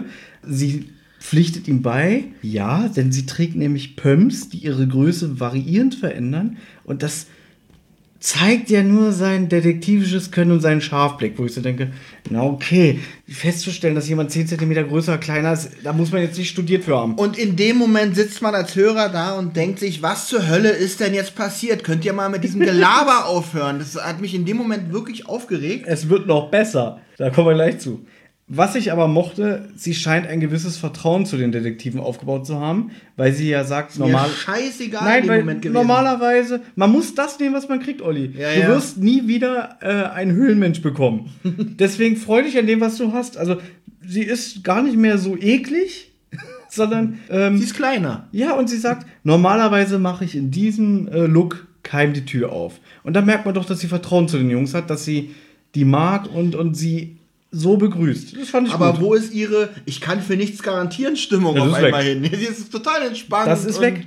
Äh, das kritisiere ich auch. Äh, das ist wirklich ja. in der die Szene verpufft total.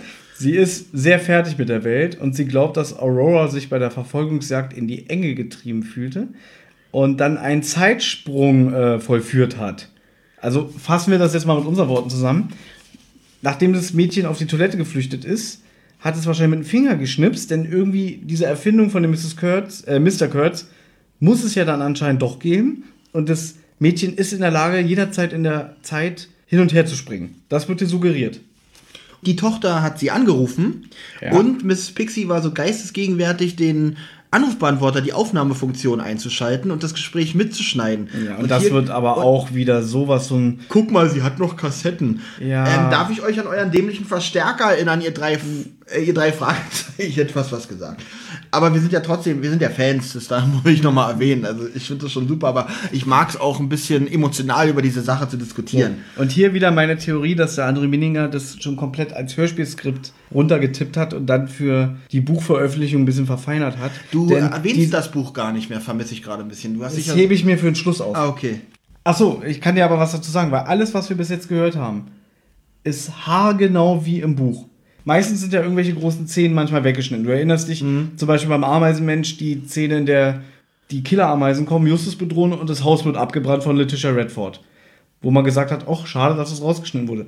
Sowas hast du hier nicht. Das Hörspiel hält sich bis jetzt akribisch an die Buchvorlage. Deswegen kann ich keinen großartigen Vergleich ziehen. Ah, okay. Ne, du wolltest wissen, warum ich das Buch nicht mehr erwähne. Nein, du hast den Vergleich aber gerade gezogen auch wenn du mich hassen wirst, dass ich das jetzt wieder erwähne, ja. aber in dem Moment, wo, wo sie sagt, ich habe sogar die Aufnahmefunktion vom Anrufbeantworter eingeschaltet und das Gespräch, mitges äh, das Gespräch mitgeschnitten, da dachte ich schon wieder an so einen Betrugsfall von Poltergeist, dass diese Dame diese drei Fragezeichen irgendwie nur ablenken möchte oder irgendwas, weil das klang so wie, ach guck mal, die hat wieder angerufen und damit ihr hier was zum Fressen habt, habe ich euch eine Aufnahme mitgeschnitten. Klang, klang für mich auch so wie ein Ablenkungsmanöver. So ein Ach so, aber du hast äh, also zu dem Zeitpunkt gedacht, dass die drei Fragezeichen einfach nur benutzt werden. Genau, weil nämlich diese Sache mit dem Mädchen konnte sich für mich nicht aufgeklärt. Also, dass das Mädchen halt genauso aussieht und das mhm. Kleid hat und also definitiv offensichtlich entweder wirklich eine Zeitreisende ist oder halt Mrs. Pixie das alles inszeniert hat, mit der, auch mit der Klofrau, die kam mir dann so ein bisschen als Komplizin äh, äh in Frage. Und das, auf so eine Aufklärung hatte ich mich schon einigermaßen vorbereitet, mhm. aber es kam ja doch alles ganz anders. Aber war es am Ende besser? ich will nicht vorgreifen. Das Ding ist, wir peitschen gerade so ein bisschen das komplette Hörspiel durch, weil am Ende wird es, glaube ich, viel zu bereden geben in der Zusammenfassung. Genau. Deswegen hebe ich mir das eigentlich gerade Die alles Tochter auf. erzählt am Telefon auch tatsächlich nicht viel. Sie erzählt, dass sie halt auf einer Reise ist. Man hört auch eine kindliche Stimme auf jeden Fall raus, sodass man ausschließen kann, dass es jetzt eine erwachsene Tochter ist, die da irgendwas erzählt. Das ist so ein Mittelding. Es ist nicht ein ganz kleines Kind, aber naja, es ist schon ein klein, also, man, also schon ein zwölfjähriges Mädchen. das Also- hört man schon deutlich raus. Naja, also dem Alter entsprechend, wie sie beschrieben wird.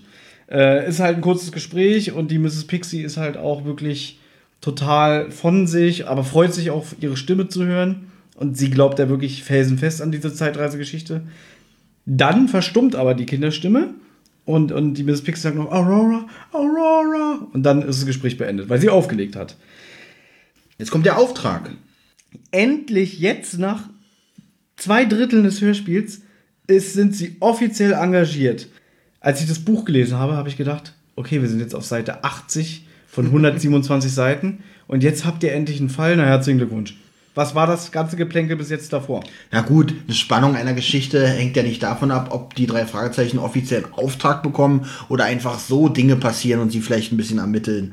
Da hätte ich mich jetzt nicht so dran aufgehangen. Doch, weil ewig um den heißen Brei rumgesprochen wird. Ist das ein Fall? Es ist kein Fall. Doch, es ist ein Fall. Der Auftrag ist tatsächlich auch ein bisschen unspektakulär, weil er, äh, er sieht nur vor, äh, sie und ihre Tochter zu schützen. Und zwar hat Miss Pixie Angst, dass ihre Tochter, ähm, da sie ja fest davon überzeugt ist, dass es eine Zeitreise ist, zu Untersuchungen ihr weggenommen wird. Genau. Und sie braucht die Detektive auch als Zeugen, weil ihr sonst keiner glauben wird. Ja. Und Peter ist mal wieder sehr sarkastisch. Sie, er sagt, sie geben doch immer 100 Prozent. Warum sagt er das?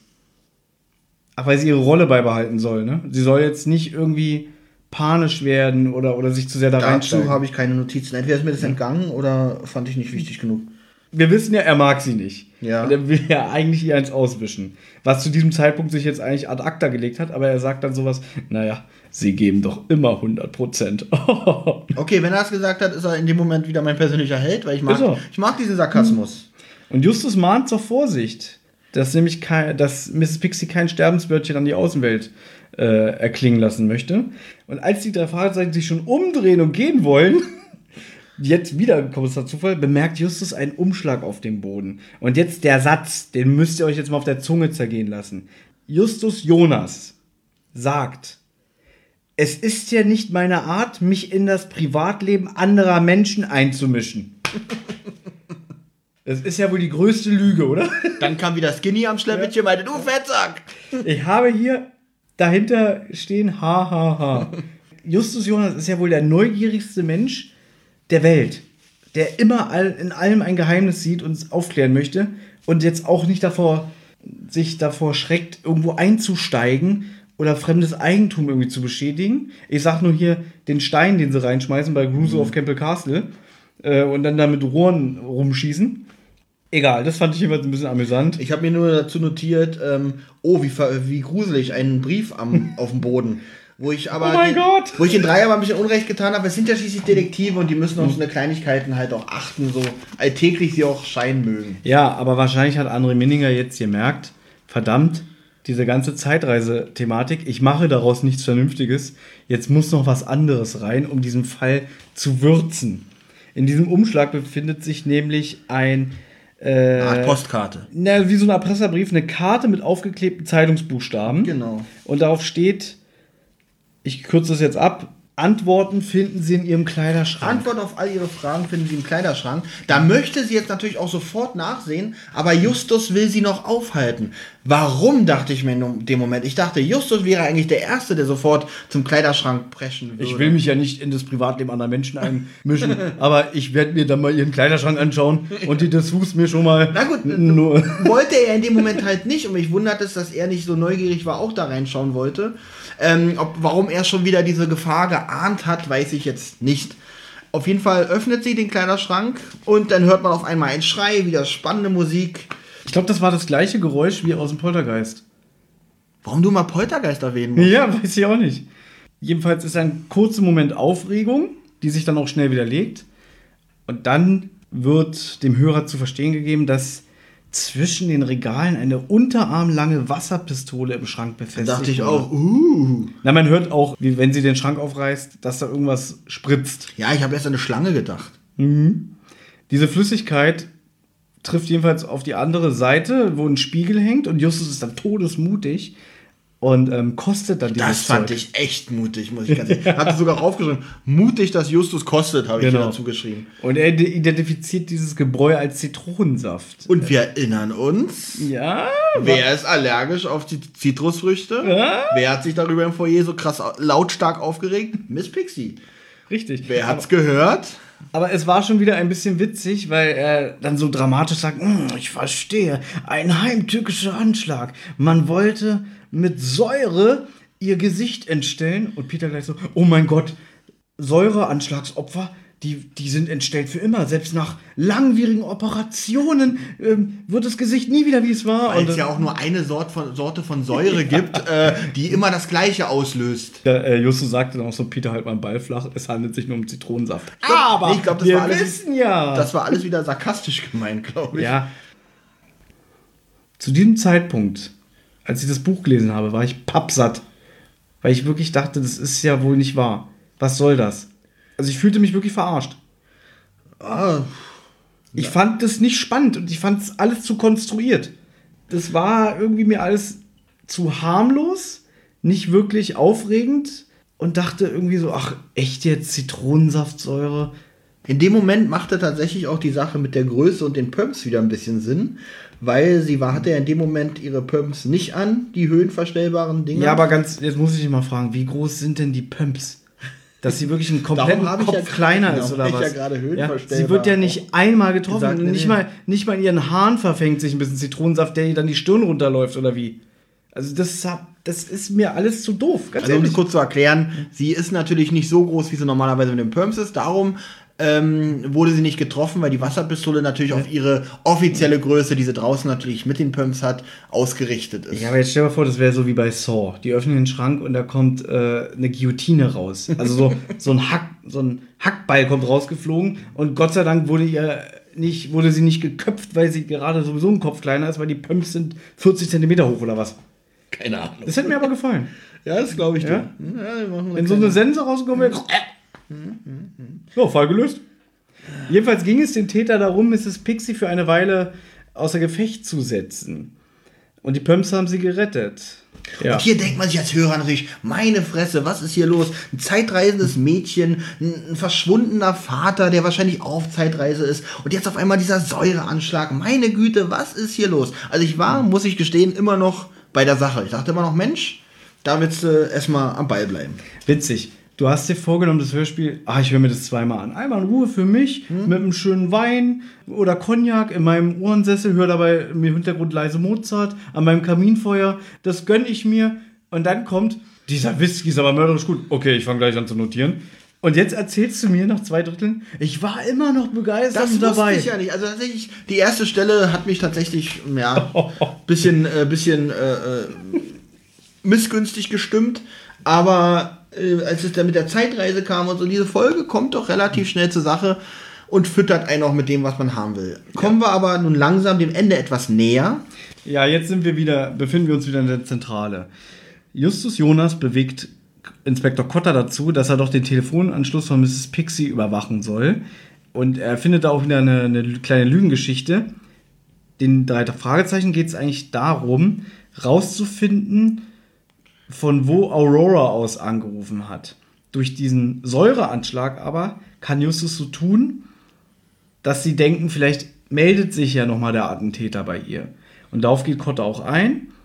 Und der ruft dann später in Zentrale an. Übrigens ganz schlechter Soundqualität, wie ich finde, dieser Anruf. Oh ja, der ist auch sehr, man, man muss echt sich konzentrieren, um das zu verstehen, was Ja. er sagt. Und er berichtet dann halt von einem merkwürdigen Anruf von einem jungen Mädchen. Und er kann aber damit nichts anfangen. Also er ist ratlos und er glaubt auch nicht, dass das was mit dem Säureattentat zu tun hat. Und jetzt finde ich, dass die Stelle ganz, ganz schlecht wird, weil äh, Justus in dem Moment sagt, ach, das ist so, das ist so ein äh, Scherzanrufer, eine Scherzanruferin, die unsere Miss Pixie ständig belästigt. Genau. Äh, können wir mal ihre Adresse haben? Ein Telefonstreich. Dann nehmen, Genau. wir, nehmen wir das in die Hand und wir werden natürlich auch keinem verraten, dass sie uns jetzt die Adresse geben. Und da ist wieder der Justus der Neuzeit. So wäre Justus früher nie gewesen. Er hätte das ein bisschen cooler rübergebracht. Er hätte, man merkt richtig, wie aufgeregt er gerade ist, weil er gerade Mr. äh, Inspektor Cotter anlügt. Ähm, und diese ganze Geschichte erfüllt, weil er das wieder seine aufgetakelte Art wieder hat. Dieses, ach ja, und natürlich äh, wir werden sie damit auch nicht länger belästigen und, und sie müssen sich um wichtige Dinge kümmern, so nach dem Motto. Er hat das früher, Ekelhafte Stelle. er hat das früher eloquenter, eloquenter formuliert. und nicht so nicht in seiner Stimmlage. Er wäre früher auch ruhiger geblieben bei der ganzen Sache. Naja, aber Kotter ist jetzt auch nicht gerade ähm, die größte Leuchte. Da dachte ich auch, wer zur Hölle ist das, der da. Also ich meine, Kotta kenne ich ja noch aus den früheren Folgen. Ja. Und da ruft er an. Wie, wie, wie fängt er an mit dem Gespräch? Irgendwie so, hallo Jungs! Oder irgendwie, wo ich dachte, was ist das für einer? Na, ich muss auch dazu sagen, äh, Inspektor Kotter, der kam ja erst ziemlich spät in den Hörspielen vor, also in der ganzen Serie. Denn wie wir ja wissen, war eigentlich einmal Kommissar Reynolds Genau. der führende Polizeibeamte von Rocky Beach. Der ist aber in Rente geschickt worden, als dann die deutschsprachigen Autoren das Zepter übernommen haben und keine amerikanischen Fälle mehr kamen. Äh, und da hat man halt den Inspektor Cotter eingeführt, der in den ersten Folgen auch noch so mehr, eher ein bisschen sporadisch vorkam, aber irgendwann so schon eine feste Nebenrolle bekommen hat. Und hier Holger Malich spricht ihn ja. Und in den ersten drei, vier Hörspielauftritten hatte er noch so verschiedene Sprecher sogar. Der ist erst übrigens seit Fußballgangster fest dabei. Okay. Inspektor Cotter alias Holger Malich. Wenn man so, so die ersten Folgen hört, in denen er vorkommt, ist er noch so eigentlich wie, wie so, so ein Kumpel von den Detektiven. Nach Motto, wenn mal was ist, könnt ihr mich fragen, ich helfe euch. Ich habe aber immer nicht viel Zeit. Aber er ist so mehr so wie so, so ein Partner in Crime. Und jetzt in den letzten Jahren ist er eigentlich nur so ein mürrischer, bärbeißiger Grummeltyp geworden, der eigentlich immer genervt ist, wenn die Detektive sich melden. Ist mir hier jetzt nicht aufgefallen. Naja, er, er sagt ja schon so, ja, kann ich jetzt mal auflegen? Ich will jetzt mal eine Mittagspause oder brauchst du noch Ja, irgendwas? meint er, ja, Mensch, ist gut, dass ihr es übernehmt, dann kann ich mich jetzt beruhigt in meine Mittagspause gehen. So habe ich es aufgefasst. Jedenfalls gibt er bereitwillig Auskunft, ähm, nämlich die Adresse von einem Hotel in Anaheim. Zimmer 307 McFerry, Mrs. McFerry. Mrs. McFerry war die Anruferin. Genau, das erfahren die alles. Und Justus weiß auch schon wieder mehr, will aber sich noch nicht in die Karten gucken lassen. Und er lässt dann Peter und Bob im Unklaren. Jedenfalls beschließen sie dann, dass sie erstmal zu der angegebenen Adresse fahren. Und da ist wieder mal Kommissar Zufall, weil in dem, Aber Moment, ganz schlimm in jetzt. dem Moment, wo sie an die Rezeption oder in die Nähe der Reze Rezeption eintreffen, Im ich- Cotton Bay Hotel. Den Namen habe ich mir tatsächlich nicht notiert, weil ich habe gedacht, so unwichtig. Ist nämlich eine Frau und die verlangt natürlich den Schlüssel für Zimmer 307 Mhm. und sie sagt auch noch, dass sie ähm, und sie sagt, Komm, wir. Na, okay, okay, na, Wir haben beide hier Kommissar Zufall stehen, ohne uns abgesprochen zu haben. okay. Und äh, sie verlangt natürlich Zimmer 307 und sagt natürlich auch ihren Namen, dass sie Mrs. McFerry ist. Mhm. Und damit eine Sekunde im Foyer. genau in der Sekunde. Man hätten die gesagt, ähm, die drei Fragezeichen saßen irgendwie anderthalb Stunden im Foyer Ja. und haben sich beraten, was sie jetzt machen sollen und dann. Ja. Aber nein, sie betreten das Foyer, Mrs. McFerry ist da, Zimmer 307 und dass sie auch ihren Namen sagt und nicht einfach sagt, ich hätte gern Zimmer 307. Kollegen, da haben wir aber Glück gehabt.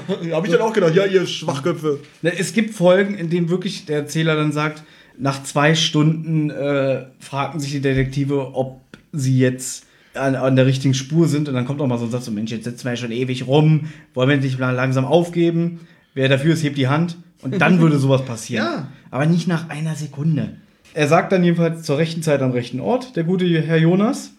Und dann geht die Frau irgendwie zum Kaffeeautomaten und da belauschen sie ein Handygespräch. Auch ein Riesenzufall. Die Mrs. McFerry hat dann jedenfalls einen Erpresser am Telefon. Also man hört aus dem Gespräch raus, dass sie den Erpresser offenbar mit irgendwas beauftragt hat. Und ihn Auch fürstlich belohnt auch hat. fürstlich belohnt hat. Da muss ich auch wieder schmunzeln. Ja, das kommt gleich. Das kommt nachher noch raus. Der sie wohl jetzt mehr Geld möchte oder der Erpresser mehr Geld möchte, weil er die Sache sonst auffliegen lassen müssen. Also er erpresst jetzt mit diesem Auftrag halt. Ja, aber Mrs. McFerry sagt, passen Sie auf, morgen früh reise ich ab, dann müssen Sie schon zu mir ins Hotel kommen. Dann will Bob hinterher, weil sie dann zum Fahrstuhl geht, zu ihrem Zimmer möchte. Justus mahnt aber zum Rückzug und er möchte da erstmal die Mrs. Pixie ins Vertrauen ziehen. Genau, da kommt dann Bob auch dazu und meinte, Mensch, Mhm. hast du schon wieder alle Hintergründe durchschaut? Das habe ich in dem Moment auch gedacht. Mensch, Justus, du hast den Fall doch Ja. schon wieder gelöst für dich. Denn er will auch noch Cotter benachrichtigen und kündigt für heute Abend eine Sondervorstellung nach der eigentlichen Hauptaufführung im Stadttheater an. Hat das schön formuliert. Also es Er spricht schon vom Finale, habe ich hier geschrieben, und möchte die abendliche Theater. Okay, das ist. also ich sag mal so, wenn so ein Drei-Fragezeichen-Fall nach dem Baukastenprinzip funktioniert, macht Herr Minninger eigentlich alles richtig. die Umsetzung ist wieder ein bisschen was anderes. Und, der, und inhaltlich. Also der Baukasten, Inhaltlich. die Steine sind an der richtigen Stelle, aber irgendwie. Jetzt sind wir Ja. wieder in Mrs. Pixies Garderobe zum dritten Mal. Cotta und die Fragezeichen befinden sich in der Garderobe. Die Mrs. Pixie kommt begeistert und Weil euphorisiert Justus herein. hat eine Überraschung angekündigt. Aber wegen, deswegen ist sie ja gar nicht so äh, euphorisiert. Na, weil es eine super Vorstellung war. Es war eine super Vorstellung und hier habe ich mir notiert, an dem Punkt wurde sie mir immer sympathischer. Ich muss dazu sagen, die Sprecherin leistet auch eine sehr gute Arbeit. Doch, ich fand nee, hat gut. mir nicht so gefallen. Ich fand es viel schlimmer, als ich das Buch gelesen habe, fand ich diese Truller unerträglich, so wie sie rüberkommt und Mhm. geschildert wird. Und die Sprecherin hat es für mich geschafft, die Figur sympathisch erscheinen zu lassen. Okay, das ist ihr bei mir nicht gelungen. Wir meckern immer so viel rum, ich will aber auch was Positives sagen und ich muss die Frau loben. Ich finde, da haben sie eine gute Wahl getroffen. Der Intendant und die Mrs. Shatner stoßen dazu. Hier habe ich eine Frage. Ja. Äh, es wird irgendwie erwähnt, dass äh, die sagt dann, und warum haben sie mich hier hingeführt, Frank, also zum Intendanten, warum haben sie mich hier hingeführt? Und er steht da, als wenn er ferngesteuert war und wusste eigentlich auch nicht, warum er sie da hingeführt hat. Und jetzt habe ich die Frage an dich, warum hat Frank sie da hingeführt? Als sie ihn fragt, warum bin ich hier, guck mal, was ich mir dazu notiert habe, wie er reagiert. also ich, ich, ja genau, so, so Ja. stand er da. So, also ich, ich weiß ja auch nicht. Also, so, und das wirkt auch wieder so dumm. Da wusste ich auch nicht, weil ich der hat. Der hat vergessen, die Gehirntabletten heute zu nehmen. Ja. Und, und, und albert so rum. Und das ist wieder sowas, woran die neuen drei Fragezeichen folgen. Alle Kranken. Vor allem dachte ich in dem Moment auch, hat Justus ihn vielleicht beauftragt? Wäre schön, wenn wir davon auch in Kenntnis gesetzt werden. Stimmt, das wird auch nicht erwähnt. Das wird gar nicht erwähnt, ob Justus ihn beauftragt hat oder irgendwas. äh, Das wird einfach, deswegen führen sie mich hierher. Mal, Warum führt er sie eigentlich dahin? Weil jetzt wieder die Justus Jonas Show Jetzt kommt wieder die Justus Ja. Jonas One-Man-Show, ja. Er konfrontiert Mrs. Shatner. Sie hätte ja nicht nur angeblich Rechtschreibprobleme, weil sie das M und das N verwechselt. Da müsste ich mir jetzt nochmal das Hörspiel komplett Genau, anhören. bei dem Hörer fällt das noch nicht auf. In dem Moment dachte ich, was, was, was redet er da? aber das fiel mir im Buch auch nicht auf. Im in dem Buch müsste man das ja eigentlich deutlich irgendwie Ja. Also angeblich, schreiben. anscheinend hat Herr Jonas rausgehört, dass sie M und N mit dem Buchstaben ein Problem Und hat. zwar nicht nur beim Sprechen, sondern offensichtlich auch beim Schreiben, was ihm wohl, was ja dem Hörer auch nicht mitgeteilt wird, hätten ja sagen können, als sie den Erpresser oder den Brief in, in der Wohnung von Miss Pixie lesen, guck mal, hier ist was falsch geschrieben. So dass man als Hörer vielleicht auch, ich wäre zwar nie auf die Miss Shatner gekommen, weil äh, man hört ja vorher nicht raus, und das habe ich nicht rausgehört, dass sie diesen Sprachfehler hat, aber es wird auch nicht äh, erwähnt, dass in diesem Brief ein Rechtschreibfehler ist. Das wird erst jetzt irgendwie von Justus ganz komisch dargelegt. Äh, du hast recht, in älteren Folgen hätten sie gesagt, hm, anscheinend hat der äh, Autor von diesem Erpresserbrief oder was auch immer das ist, nicht so äh, die Ahnung von Rechtschreibung. Das hätte man früher eingebaut. Das wird hier gar nicht gemacht. Genau. Und man hätte den Sprachfehler vorher von Miss Shatner schon etwas verdeutlicht. Irgendwie. Dann hätte, dann wäre der Hörer, hätte jetzt nämlich einen kleinen Erfolg gehabt, hätte gesagt, Mensch, das wäre doch bestimmt die Miss Shatner gewesen und hätte ein bisschen, wäre an der Lösung des Falls ein bisschen beteiligt gewesen, aber das dass fällt hier du voll weg. als Hörer auch den Vorteil hast, mitzukombinieren. Genau. Passiert dir nicht. Ist Du hier wieder null. einfach einen Teller, auf den geschissen wurde, äh, vor, vor dir auf den Tisch gestellt und das musst du jetzt fressen. Ja. Auch wenn deine Wortwahl die Fans wahrscheinlich wieder zur Entrüstung bringen wird. Wir sind explicit. was heißt, was heißt das? Wir sind bei iTunes explicit. Das heißt äh, Kraftausdrücke. Ah, cool. Äh, dann, Was jetzt aber kein Mensch. Freifahrtschein ist, ja? Jetzt geht's los. Die Sendung verlängert sich jetzt Mhm. um 20 Minuten. Jetzt kommt was, was mich in dem Moment richtig geärgert hat. Mit dem Datenstick? Ja, und zwar in dem Moment wundert sich Michelle, äh, wie- also äh, Justus konfrontiert sie halt mit der Pistole und mit dem Erpresserbrief und dass sie das halt war. Und die, äh, wie, wie kommst du darauf? Ja, ich habe den Datenstick mit der Videoaufzeichnung aus Mrs. Pixies Raum. Dachte ich, verdammt, Justus, du raffinierter Fuchs, dass du überhaupt auf die Idee kommst, dir die Aufnahmen anzugucken, ist ja schon verrückt. Da wusste ich natürlich noch nicht, dass er blufft.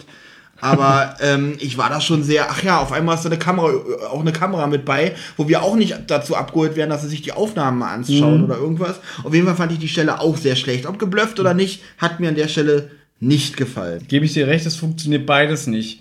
Als Bluff am Ende ist es zu billig. Wenn es wirklich einen Datenstick mit Kameraaufnahmen gegeben hätte, die dann wieder einfach so aus dem Ärmel geschüttelt wären, funktioniert es auch nicht. Genau, in der ganzen Folge nicht erwähnt, dass Mensch, äh, äh, Bob, äh, recherchier doch mal nach den Aufnahmen oder guck doch mal, mhm. ob wir da irgendwas bekommen könnten. Hätte man dann schon vorher erwähnen müssen, wenn es kein Bluff wäre. Und als Bluff, äh, als Bluff äh, funktioniert das in meiner Wahrnehmung nun überhaupt nicht. Auch das Motiv ist nicht überraschend. Äh, sie ist natürlich, sie glaubt natürlich an die Kameraaufnahmen und knickt dann ein, sagt, dass sie es war und das Motiv ist natürlich, ja, sie spielt sich hier immer so auf, hält sich für die Beste. Und da war es tatsächlich das Motiv, dass sie sie rausgraulen wollten. Aber hier sind wir ja nur bei dem Säureanschlag, immer noch nicht bei der Zeitreisenden. Die Aufklärung steht also noch aus. Darf ich noch eine Sache dazu sagen? Bitte. Denn wir wissen ja inzwischen, dass sie in Hörweite an der Bar gesessen oder gestanden hat. Stimmt, das müssen wir noch erwähnen. Ja. Als die Mrs. Pixie laut jedem klargemacht hat, dass sie eine Zitrus- Fruchtallergie hat. Was auch sehr konstruiert ist, weil sie müsste sich nicht so aufregen, weil sie ja nicht davon ausgehen darf, dass äh, äh, Peter das weiß. Allerdings ist es natürlich auch wieder ihre schauspielerische Allüre, dass sie sich über sowas, über so eine Unaufmerksamkeit natürlich wieder ein bisschen aufspielt. Also okay. Mir ist ihr Motiv ehrlich gesagt zu dünn. Weil zu sagen, du spielst dich mal so auf, du bist die alterne Diva, die denkt, sie ist die Beste, dir wollte ich mal eins auswischen. Eins auswischen ist gut. äh, das Leben entstellen? Ja, nicht mal so. Ähm, wird dann gesagt, ist sie die Zweitbesetzung oder ist sie einfach nur eine Nebendarstellerin? Nein, die Zweitbesetzung ist sogar dieser Roy. Das wird ja noch, das hatte ich mir notiert, aber Stimmt, nicht erwähnt. Roy ist, ist nämlich die Zweitbesetzung ja. und deswegen wollte er nämlich die, hm. äh, so wollte er nämlich die Miss Pixie ein bisschen sabotieren, dass er die Rolle bekommt. Aber so wie das jetzt aufgelöst wird, haben die beiden den Plan nicht zusammen ausgetüffelt. Selbst das wäre noch origineller, mhm. wenn rauskommen würde, die stecken wirklich unter einer Decke. Aber sie allein wollte ihr nur mal eins auswischen und ihr zeigen, wie ekelhaft sie sich benimmt. Der Intendant, der zieht auch sofort die Konsequenzen daraus und sagt, das war wohl dein letzter Abend hier. Also, du kannst schon mal die Koffer packen. Und Kotter lässt dann noch brav die Handschellen klacken. Sehr gut, Jungs. Gut gemacht. Ich bring die alte weg. Und das ist so, oh, wie so eine, auch nach einem Fließband, so eine ja, Fließbandformel. Ja, ja.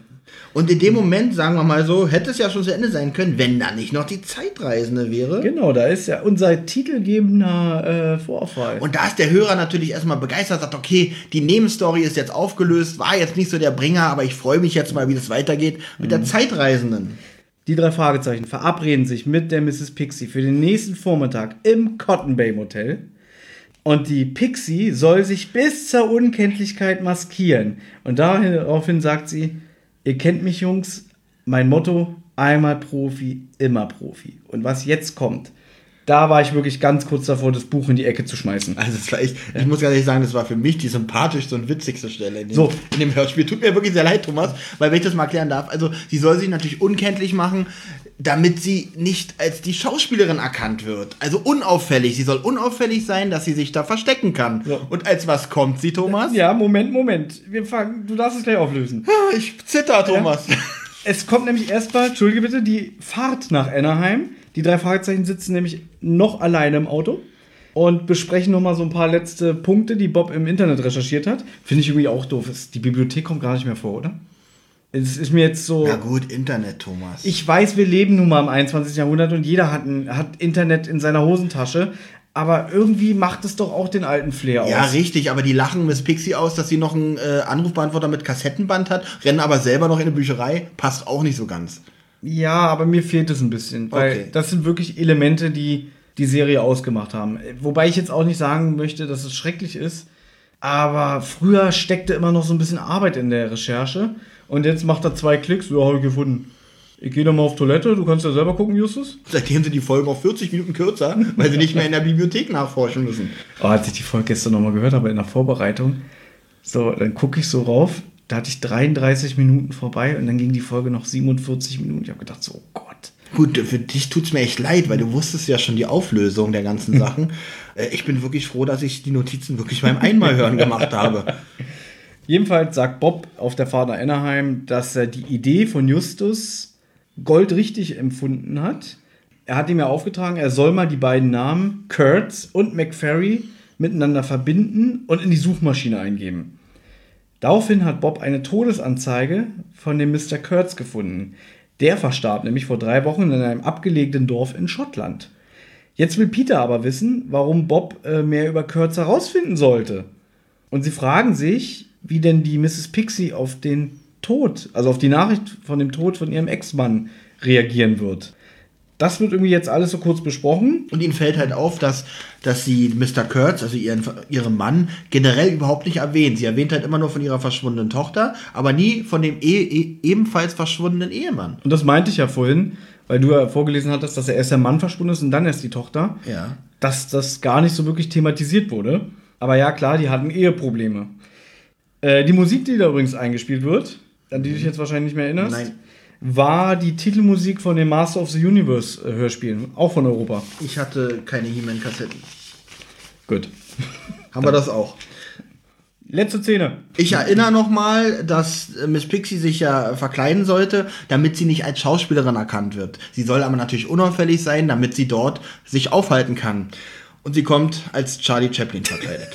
Das ist, das ist für mich schon wieder so ein bisschen, äh, das, das hätte ich gerne als, als Fernsehserie gesehen, wie die drei Fragezeichen das Foyer oder die Rezeption betreten, das Foyer vom Hotel, kann man ja ruhig sagen. Ja. Und dann sehen sie, oh Gott, ich glaube, ich sehe sie. Und dann sieht man sie als Charlie Chaplin da stehen. Ich hätte mich nass gemacht vor Lachen. Das wäre wirklich das Highlight dieser Folge gewesen, wenn ich das visuell vor mir gehabt hätte.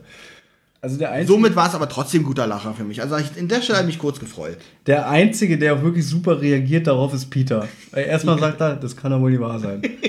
Bob ist auch noch so dämlich, er fragt, glaubst du, das ist sie wirklich? Ich glaube, ja, Bob kommt da nicht so gut bei weg in der Szene. Ich glaube, das von Peter ist an der Stelle auch nur improvisiert, weil er da das erste Mal im Skript liest, dass sie als Charlie Chaplin da steht und dann so raushaut, das kann aber nicht wahr sein.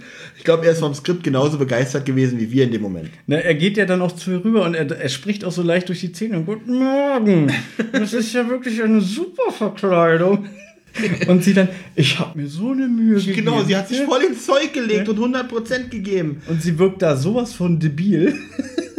ja, wie gesagt, das war die Stelle, wo ich das Buch fast in die Ecke geschmissen hätte, weil ich dachte, ganz ehrlich, der Minninger, der will uns doch verarschen. Oder?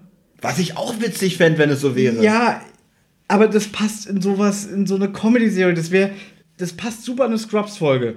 ja, wenn, stimmt. wenn der Hausmeister zu JD sagen würde, und denk dran, du musst dich verkleiden. Ja. Irgendwie, und dann, dann steht am Ende JD da und dann, ich habe mir so eine Mühe gegeben und kommt als, als Chaplin und der Hausmeister, nee, oder andersrum, Kelso steckt ihm 10 Dollar zu.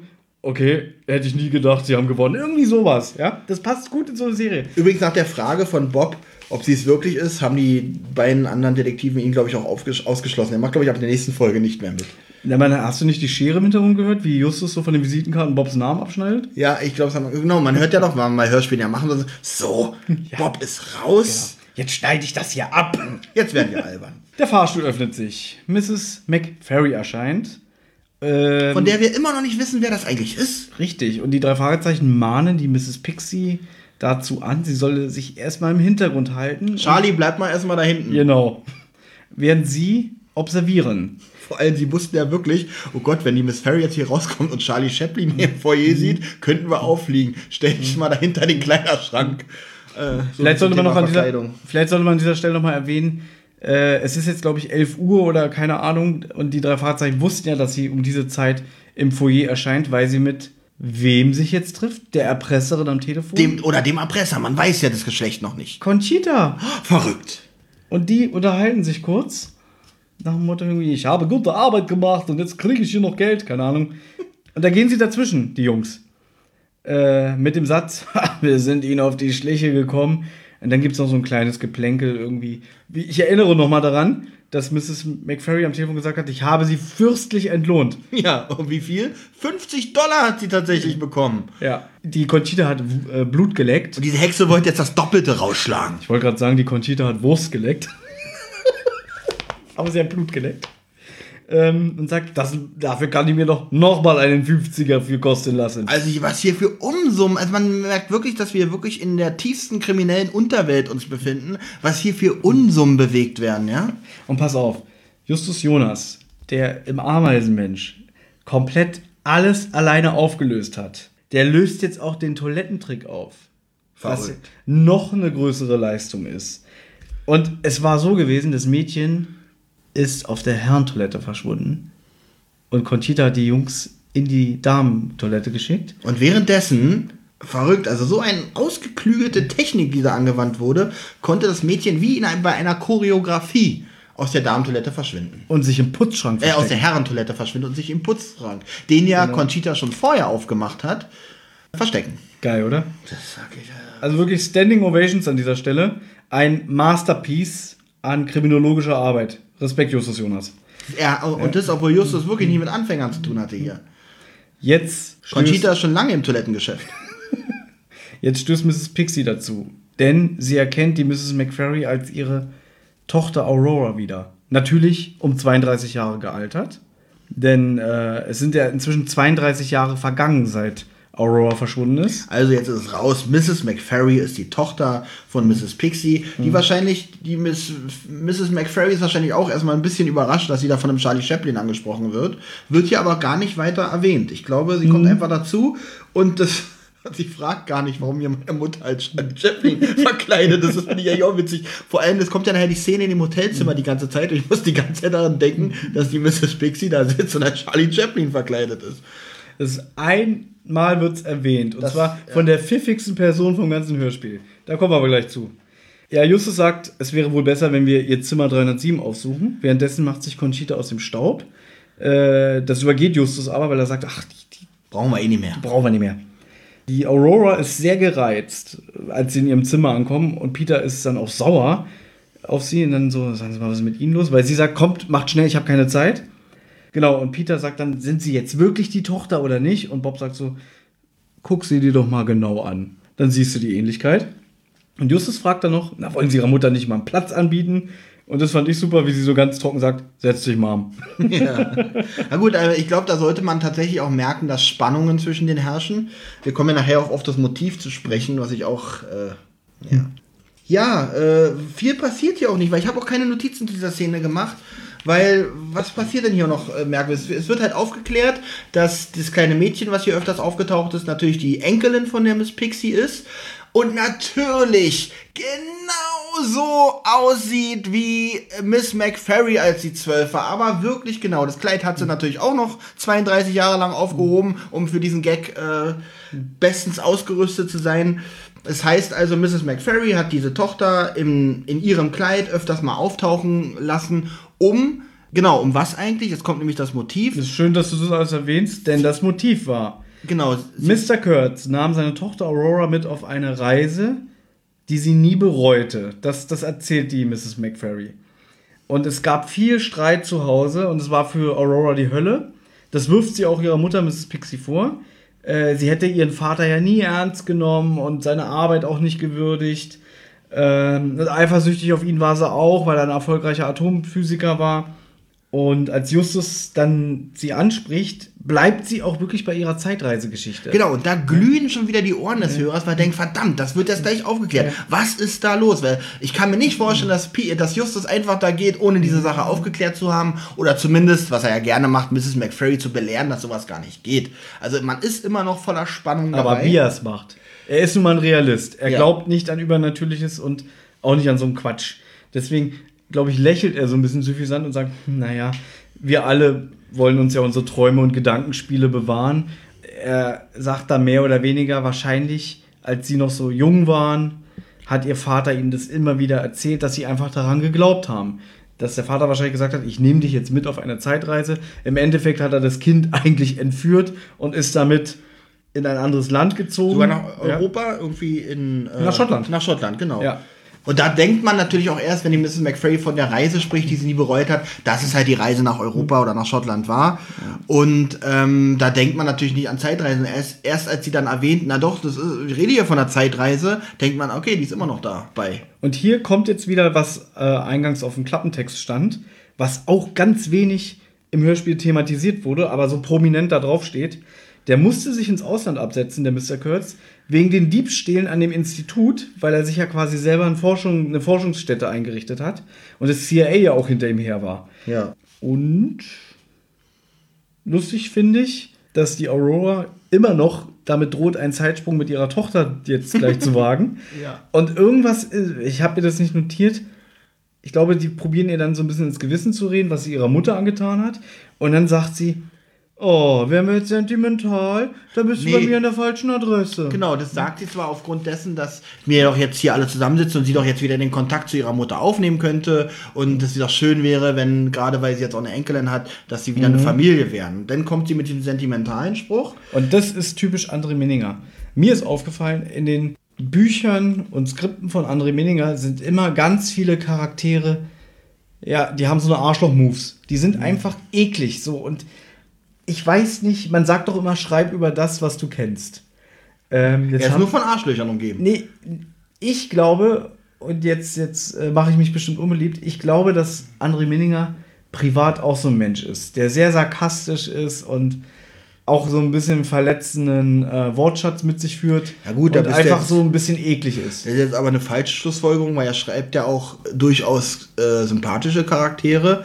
Wer in diesem Hörspiel war für dich sympathisch? Nee, für dich, die Schauspielerin. Die Schauspielerin verkörpert die Rolle, aber die hat doch Minninger nicht geschrieben. Minninger hat die Rollen geschrieben. Aber die Schauspieler, die kommen, die werden ja dann wahrscheinlich entweder von der Frau Körting ausgesucht oder weiß ich nicht, wer Ach da noch so, in Europa. Die Rolle fandst du aber trotzdem eklig von ihr. Von wem jetzt? Na, von der Miss Pixie. Im Buch fand ich Mrs. Pixie auch nicht gerade sympathisch. Aber wir sind ja. schon fast beim Fazit. Lass uns mal erstmal das Hörspiel aufklären. Ja, auf jeden Fall, durch den Tod von Mr. Kurtz kamen wohl wieder die ganzen alten Gefühle bei Aurora hoch, weshalb sich dieser Gedanke an Rache an ihrer Mutter manifestiert hat. Und jetzt kommt das, was du gerade eben erklärt hast, dass sie ihre eigene Tochter dazu benutzt hat, der Mutter einzureden, dass es diese Zeitreisen wirklich gibt und gab. Jetzt kommt die Tochter rein. Angela heißt die. Mrs. Pixie ist davon sehr begeistert. Sie freut sich, ihre Enkelin zu sehen. Und ähm, die Angela, die, die reagiert auch ganz cool und sagt, Oma, wieso siehst du denn aus wie Charlie Chaplin? Genau, an der Stelle fand ich die Tochter unfassbar sympathisch. Ja. Übrigens ähm, wird die auch noch mal erwähnt, dass sie wirklich ähm, der ähm, Aurora wie aus dem Gesicht, Gesicht geschnitten sieht, aussieht mit zwölf. Mhm. Ähm, dass man als Hörer auch nochmal daran erinnert wird, dass sie wirklich, dass, der, dass der Trick natürlich so klappt, wenn sie genauso aussieht. Genau. Und die Mrs. Pixie, die freut sich, wie gesagt, einen, Bollerwagen und würde auch so gerne äh, Zeit mit ihrer Enkelin verbringen. Aber Aurora, die wirkt das so ein bisschen ab, indem sie so in die Hände klatscht und sagt, ja, ja, ja, dafür ist ja doch später Zeit. Und anscheinend kam Angela gerade vom Schwimmen, denn sie fordert ihre Tochter auf, sie möchte sich bitte ins Bad begeben und sich die Haare föhnen. Was die Angela auch macht. Dann wird aber auch noch von Mrs. Pixie gesagt, ich würde so gerne mit euch Zeit verbringen und das alles nachholen. Und sie sagt dann so ein bisschen schwer seufzend. Sie sagt auch so ein bisschen schwer seufzend, ich denke darüber nach, Mom. Ja, und das macht die Mrs. Pixie überglücklich. Also die ist jetzt schon, die bedankt sich ganz artig bei den drei Fragezeichen, dass äh, sie das nie gedacht hätte. Und anscheinend, ich glaube, sie verlässt jetzt schon den Raum, weil sie scheint nicht das mitzukriegen, was jetzt passiert. Die Angela ruft ihre Mutter und Aurora geht in, zu ihr ins Bad. Und da wird Justus stutzig. Und dann geht er hinterher und dann öffnen sie die Badezimmertür. Der Föhn läuft noch im Hintergrund, aber die beiden sind verschwunden. Jetzt kann sich das keiner erklären, wie aus diesem kleinen Badezimmer die beiden verschwunden sind. Peter glaubt auch wieder an die Zeitmaschine. Und zum zweiten Mal tut Justus das albern ab. Aber Antworten habe ich auch keine. Und Ende. Denn kommt ja noch eine Musik, also ich, ich, ich hatte noch nicht sofort begriffen, dass hier zu Ende ist, weil es kommt ja noch eine Musik, wo ich dachte, na, die klingt aber extrem nach Abspannmusik. Gucke so auf mein Display und denke tatsächlich, in zwölf Sekunden ist die Folge zu Ende. Ähm, ja, ich dachte, ich saß denn da und dachte so, das ist doch jetzt nicht euer Ernst. Zumal es auch ein extremer Stilbruch ist, weil ich glaube, es ist die einzige Folge, die ich kenne, wo eine Sache nicht aufgeklärt wird. Es gibt Oder wo ein offenes, es ist ja kein offenes Ende, es ist ja bloß, es ist ein Ende, man weiß halt bloß nicht, was passiert ist. Ein offenes Ende wäre, wenn man noch weitere Schritte erwartet, was in dem Fall nicht der Fall ist. Weißt du, was es sein soll? Es soll ein augenzwinkerndes Ende sein, was wieder die Möglichkeit offen lässt, auch wenn die drei Fragezeichen immer ganz rational sind, am Ende alles erklären können, ist jetzt hier etwas passiert, was sie nicht erklären können. Gleichzeitig hält man sich damit die Hintertür auf, vielleicht gibt es ja doch Zeitreisen. Nur finde ich das an dieser Stelle sowas von deplatziert und eine Beleidigung dem Hörer gegenüber und auch dem Buchleser, weil das für mich so ein ganz billiges Ende ist. Ist ein ganz billiges Ende, zumal ich äh, es nicht zu Justus, Peter und Bob passt, dass äh, sie die Sache auf sich beruhen lassen nach dieser Sache. Ich mhm. glaube, Justus würde dieser Sache nachgehen bis zu seinem Tod. Ja. Bis entweder bewiesen ist, dass es Zeitreisen gibt, oder er die Sache aufgeklärt hat, wie die aus dem Bad verschwinden konnten. Ich glaube nicht, dass der, ach naja, jetzt sind die weg. Na komm, packen wir unsere Sachen, Jungs. Gehen wir in die Zentrale, packen wir den Fall zum Archiv und äh, morgen gehen wir wieder schwimmen. Es passt nicht zu drei Fragezeichen, gebe ich dir vollkommen recht. Auf der anderen Seite denke ich mir auch so, okay, Mrs. Pixie, wenn die jetzt mitkriegt, die sind schon wieder verschwunden, dann kriegt die doch einen Herzinfarkt, oder? Vor allem, die ist ja rausgegangen und dann kommen die drei Detektive raus. Mensch, Mrs. Pixie, wir müssen Ihnen was sagen. ähm, die haben uns ja beauftragt, aber es ist irgendwie. Wir haben ein Problem. Wir haben jetzt aber auch keine Lust mehr, Ja, muss ich genau. ganz ehrlich sagen. Ich hab die, mir steht die Scheiße mit den Zeitreisen bis hier. Die sind jetzt nämlich schon wieder verschwunden und jetzt sind wir aus der Sache raus. Apropos Zeitreisen. Diese ganze Thematik mit der Zeitreise und generell, was der Klappentext uns probiert hat, schmackhaft zu machen, ist durch die Umsetzung für mich komplett in die Hose gegangen. Also das, was einem die Hülle versprochen hat, ist hier überhaupt nicht eingetroffen. Wir haben eigentlich zuerst, ähnlich wie beim Poltergeist, hast du am Anfang so einen Fall, der im Theater spielt. Du wirst eigentlich wieder auf eine ganz andere Fährte ge geschickt. Aber bei weitem nicht so lange und so langweilig wie beim Poltergeist. Ist ja richtig, aber eigentlich wird dir am Anfang so ein bisschen das Gefühl vermittelt, im Buch zieht sich das noch mehr in die Länge. Okay, das da, kann gut sein. Ja, da sind es, glaube ich, die ersten 40 Seiten, wo die nur im Theater sind. Du hast das Stück, dann ähm, werden irgendwelche Verdächtigen schon mal eingeführt, hier die Mrs. Shatner und der Mr. Firehouse, oder wie der heißt. Äh, dann Mrs. Pixie selber, diese, die nämlich behauptet, passt mal auf, ich werde hier gemobbt, ich werde hier von meinen Mitgliedern irgendwie äh, nicht ernst genommen, die wollen mich am liebsten raushaben. Da habe ich gedacht, okay, was hat das jetzt mit Zeitreisen zu tun? Okay, dann kommt irgendwann das mit der Tochter. Dann recherchiert Bob und dann kommt zum ersten Mal diese, diese Zeitreise-Thematik, wo ich denke, cool, da können sie was draus machen. Aber wir haben im Endeffekt nur diesen einen Auftritt mit dem Mädchen, was auftaucht, wo sie denken, Mensch, das ist ja die Tochter hinterher. mit und den- dann eine ellenlange Szene vorm Klo, Mit, ja, die, die ist wirklich nervig. die ganz viel Spannung rausnimmt. Ja, die ist nervig, zumal man auch weiß, na gut, jetzt ist sie natürlich schon längst weg, äh, wo auch immer. Ähm, es kommt aber noch die Sache mit dem Foto und dem Wochenblatt, die wieder ein bisschen Spannung aufkommen lässt, finde ich an der Stelle. Aber über die Auflösung brauchen wir nicht zu reden. Zumal fändest du es eigentlich besser, wenn, ähm, wenn die Auflösung einfach so geblieben wäre und die Sache mit dem Bad am Ende nicht gewesen wäre, dass die aus dem Bad verschwinden? Ich meine, man sagt, ich sag mal so, nach 200 Fällen ist es ja sehr schwer, glaube ich, neue Fälle für die drei Fragezeichen sich auszudenken und umzusetzen. Ich will diese Aufgabe gar nicht haben, bin ich ganz ehrlich. Wobei ich auch immer noch zwischen Büchern und zwischen Hörspielen unterscheide. Weil für mich können die Bücher noch von mir aus noch 20 Jahre laufen, weil ähm, das ist ja wie wenn ich eine Donald Duck-Geschichte lese, da ändert sich ja nichts. In den Hörspielen habe ich jetzt aber seit 40 Jahren die gleichen Sprecher, wo ich genau weiß, das wird nicht ewig so gehen. Worauf wollte ich jetzt eigentlich hinaus? Ähm, vielleicht wäre das Ende versöhnlicher gewesen, wenn die sich wirklich vertragen hätten, weil mir einfach dieses Ende, dass sie am Ende aus dem Badezimmer verschwinden und man denkt, vielleicht ist es doch eine Zeitreise, ich kam mir verarscht vor, weil das nicht zur Serie passt. Das meine ich damit. Vor allem ähm, ist es ja auch gar nicht nötig für die Folge, weil die Aufklärung lag ja nun mal schon mal auf dem Tisch. Ähm, da hätte man jetzt nicht, äh, gut, man hätte noch äh, äh, halt stehen lassen können oder stehen lassen müssen, dass sie halt verrückt ist, immer noch an Zeitreisen glaubt. Ja. Das finde ich ja schon mysteriös genug, wenn das nicht aufgeklärt wäre, warum die immer noch an Zeitreisen glaubt. Was Ja. ich viel interessanter finde, ist eigentlich äh, der psychische Hintergrund, auch wenn ich weiß, dass Herr Minninger das niemals so konzipiert hat. Wir gehen jetzt mal davon aus, es gibt keine Zeitreisen. Die schnappt sich wahrscheinlich ihre Tochter und springt mit ihr aus dem Fenster, weil sie keinen Bock Ui. hat, sich ihrer nicht in den Tod, sondern Achso. Sie- wie wie äh, Eugenie auf, Ja. auf die Markise. Dann, äh, die suchen das Weite. Ja. Wo ich mir denke, okay, das heißt also, Aurora will sich auf keinen Fall ihrer Vergangenheit stellen. Selbst das fände ich interessanter. Ja. Aber das wirkt so bemüht, was er uns da am Ende äh, vorsetzt. Also wie gesagt, der größte Knackpunkt ist für mich halt, dass für Justus äh, der Fall auf jeden Fall weitergegangen wäre. Weil der geht jetzt nicht einfach zurück und sagt, na gut, abgeschlossen, Jungs. Ähm, und äh, darum schulden uns die drei Detektive für diese Sache noch eine Aufklärung. Was ich aber noch viel schlimmer finde, jetzt dieses ganze Ende mit der Zeitreise geschenkt. Da, wo ich mir denke, gut, du hättest eine gute Zeitreisethematik machen können, hast du in den Sand gesetzt, Pech gehabt.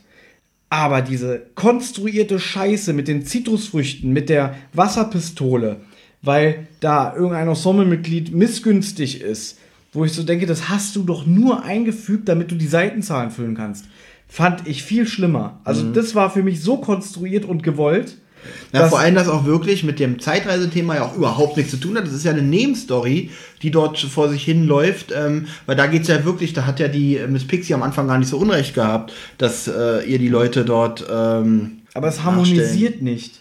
Nee. Das sind so zwei verschiedene Sachen, die so nebeneinander laufen, aber nicht dann- ineinander fusionieren. Und wird dann am Ende alles in einen Topf geworfen mit der Aufklärung halt und dann zack. Ja, du hast, Prinzip, du hast im Prinzip zwei Auflösungen. Das ist einmal die Ja. Auflösung, wer hat das Säureattentat vollführt und die zweite Auflösung, was hat es mit der Tochter auf sich und Mhm. den Zeitreisen.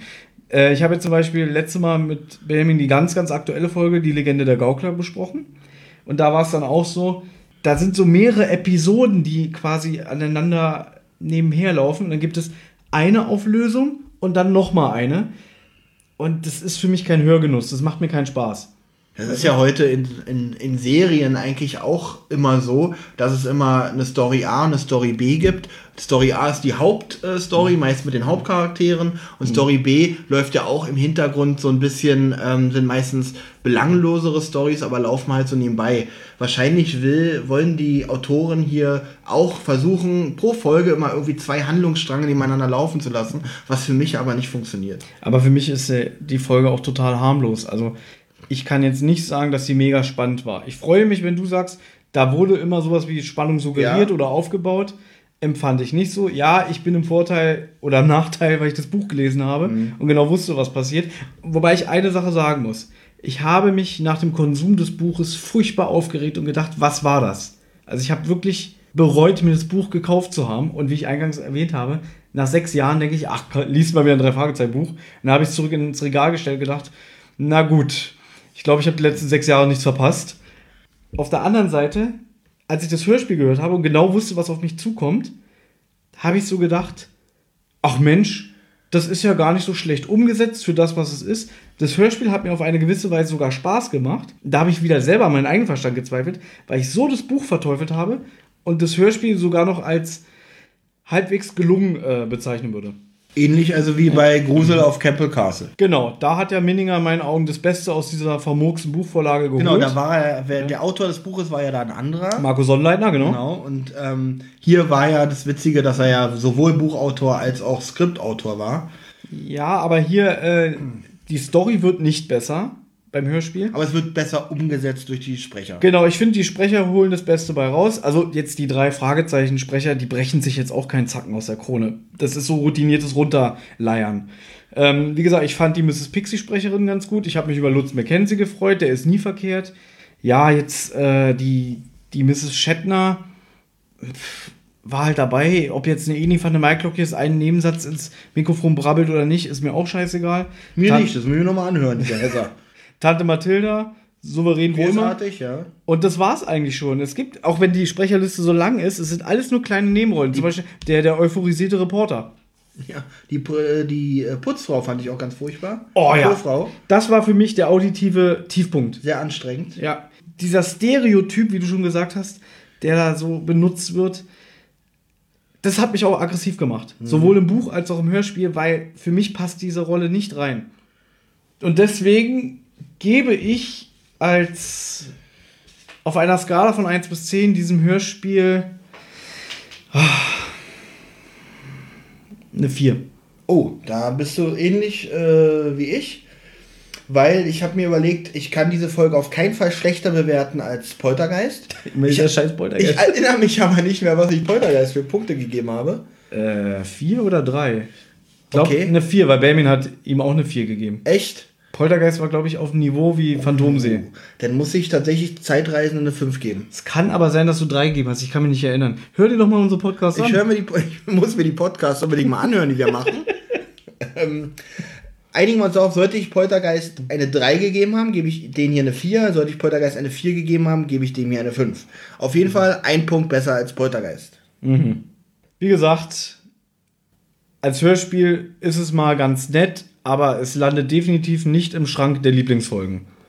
Nein, das definitiv nicht. Ich werde es auch kein zweites Mal hören, nur um Eni van Mai Glockjes, äh, Glöckjes, Glocken. Ach, so, irgendwas anderes gesagt. Irgendwas. Ich muss noch mal hören. Na, na, die Hesser hier, wo, kommt, wo taucht die auf? Ganz am Anfang. Ganz äh, am da muss ich ja, guck mal Leute, da muss ich gar nicht viel hören. Ja? Genau. Äh, Höre ich mir die Ja. Eni an ähm, und dann ist die Sache für mich gegessen hier mit der Zeitreisenden. So, Olli, ich habe dir was versprochen. Wir haben ja jetzt eine relativ aktuelle Folge besprochen. Ja. Jetzt muss ich dich fragen, bist du noch dabei? Oder sagst du jetzt, tut mir leid, Thomas, aber ich glaube, ich hätte nach Poltergeist wirklich aufhören sollen? Hattest Angst gehabt, als ich dir gestern geschrieben habe, nachdem ich es gehört habe, Thomas, wir müssen reden? ähm, ich habe gedacht, du ziehst heute richtig vom Leder ab. Aber das ist ja noch. Ich, noch ich habe mich schon ein paar Mal, also ich glaube, ich habe die drei Fragezeichen in dieser Aufnahme hier schon als Volltrottel bezeichnet. Äh, an alle Fans, bitte seht's mir nach. Äh, du hast den Phantom sie als Lümmel und Volltrottel bezeichnet. Okay. Und das ist Folge 2. Ja. Ich bin auch irgendwie mit dieser Folge, auch heute, heute bin ich irgendwie nicht grün geworden mit dieser Folge. Ja, äh, ich. Das ist ähm, schade. Vielleicht solltest du äh, einfach mal nüchtern herkommen. ich weiß nicht, dann gib mir bessere Folgen. ähm, Jetzt kommt's ja, ich habe ja angekündigt, äh, du darfst dir fürs nächste Mal eine Folge aussuchen. Oh, das muss ich aber jetzt nicht sofort machen. Nö, wir müssen ja auch ein bisschen Spannung für die Hörer. Es ist ja doof, wenn wir es jetzt schon ankündigen. Ähm, das machen wir gleich, wenn das Mikrofon aus ist. Ich glaube, ich weiß schon eigentlich. Ich sag's aber noch nicht. Sehr gut. Und wir bedanken uns wie immer für eure Aufmerksamkeit. Wir sind hier durch für heute.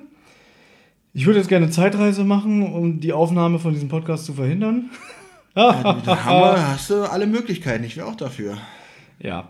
Also, wir hören uns das nächste Mal bei einer neuen Folge Die Zentrale. Macht's gut.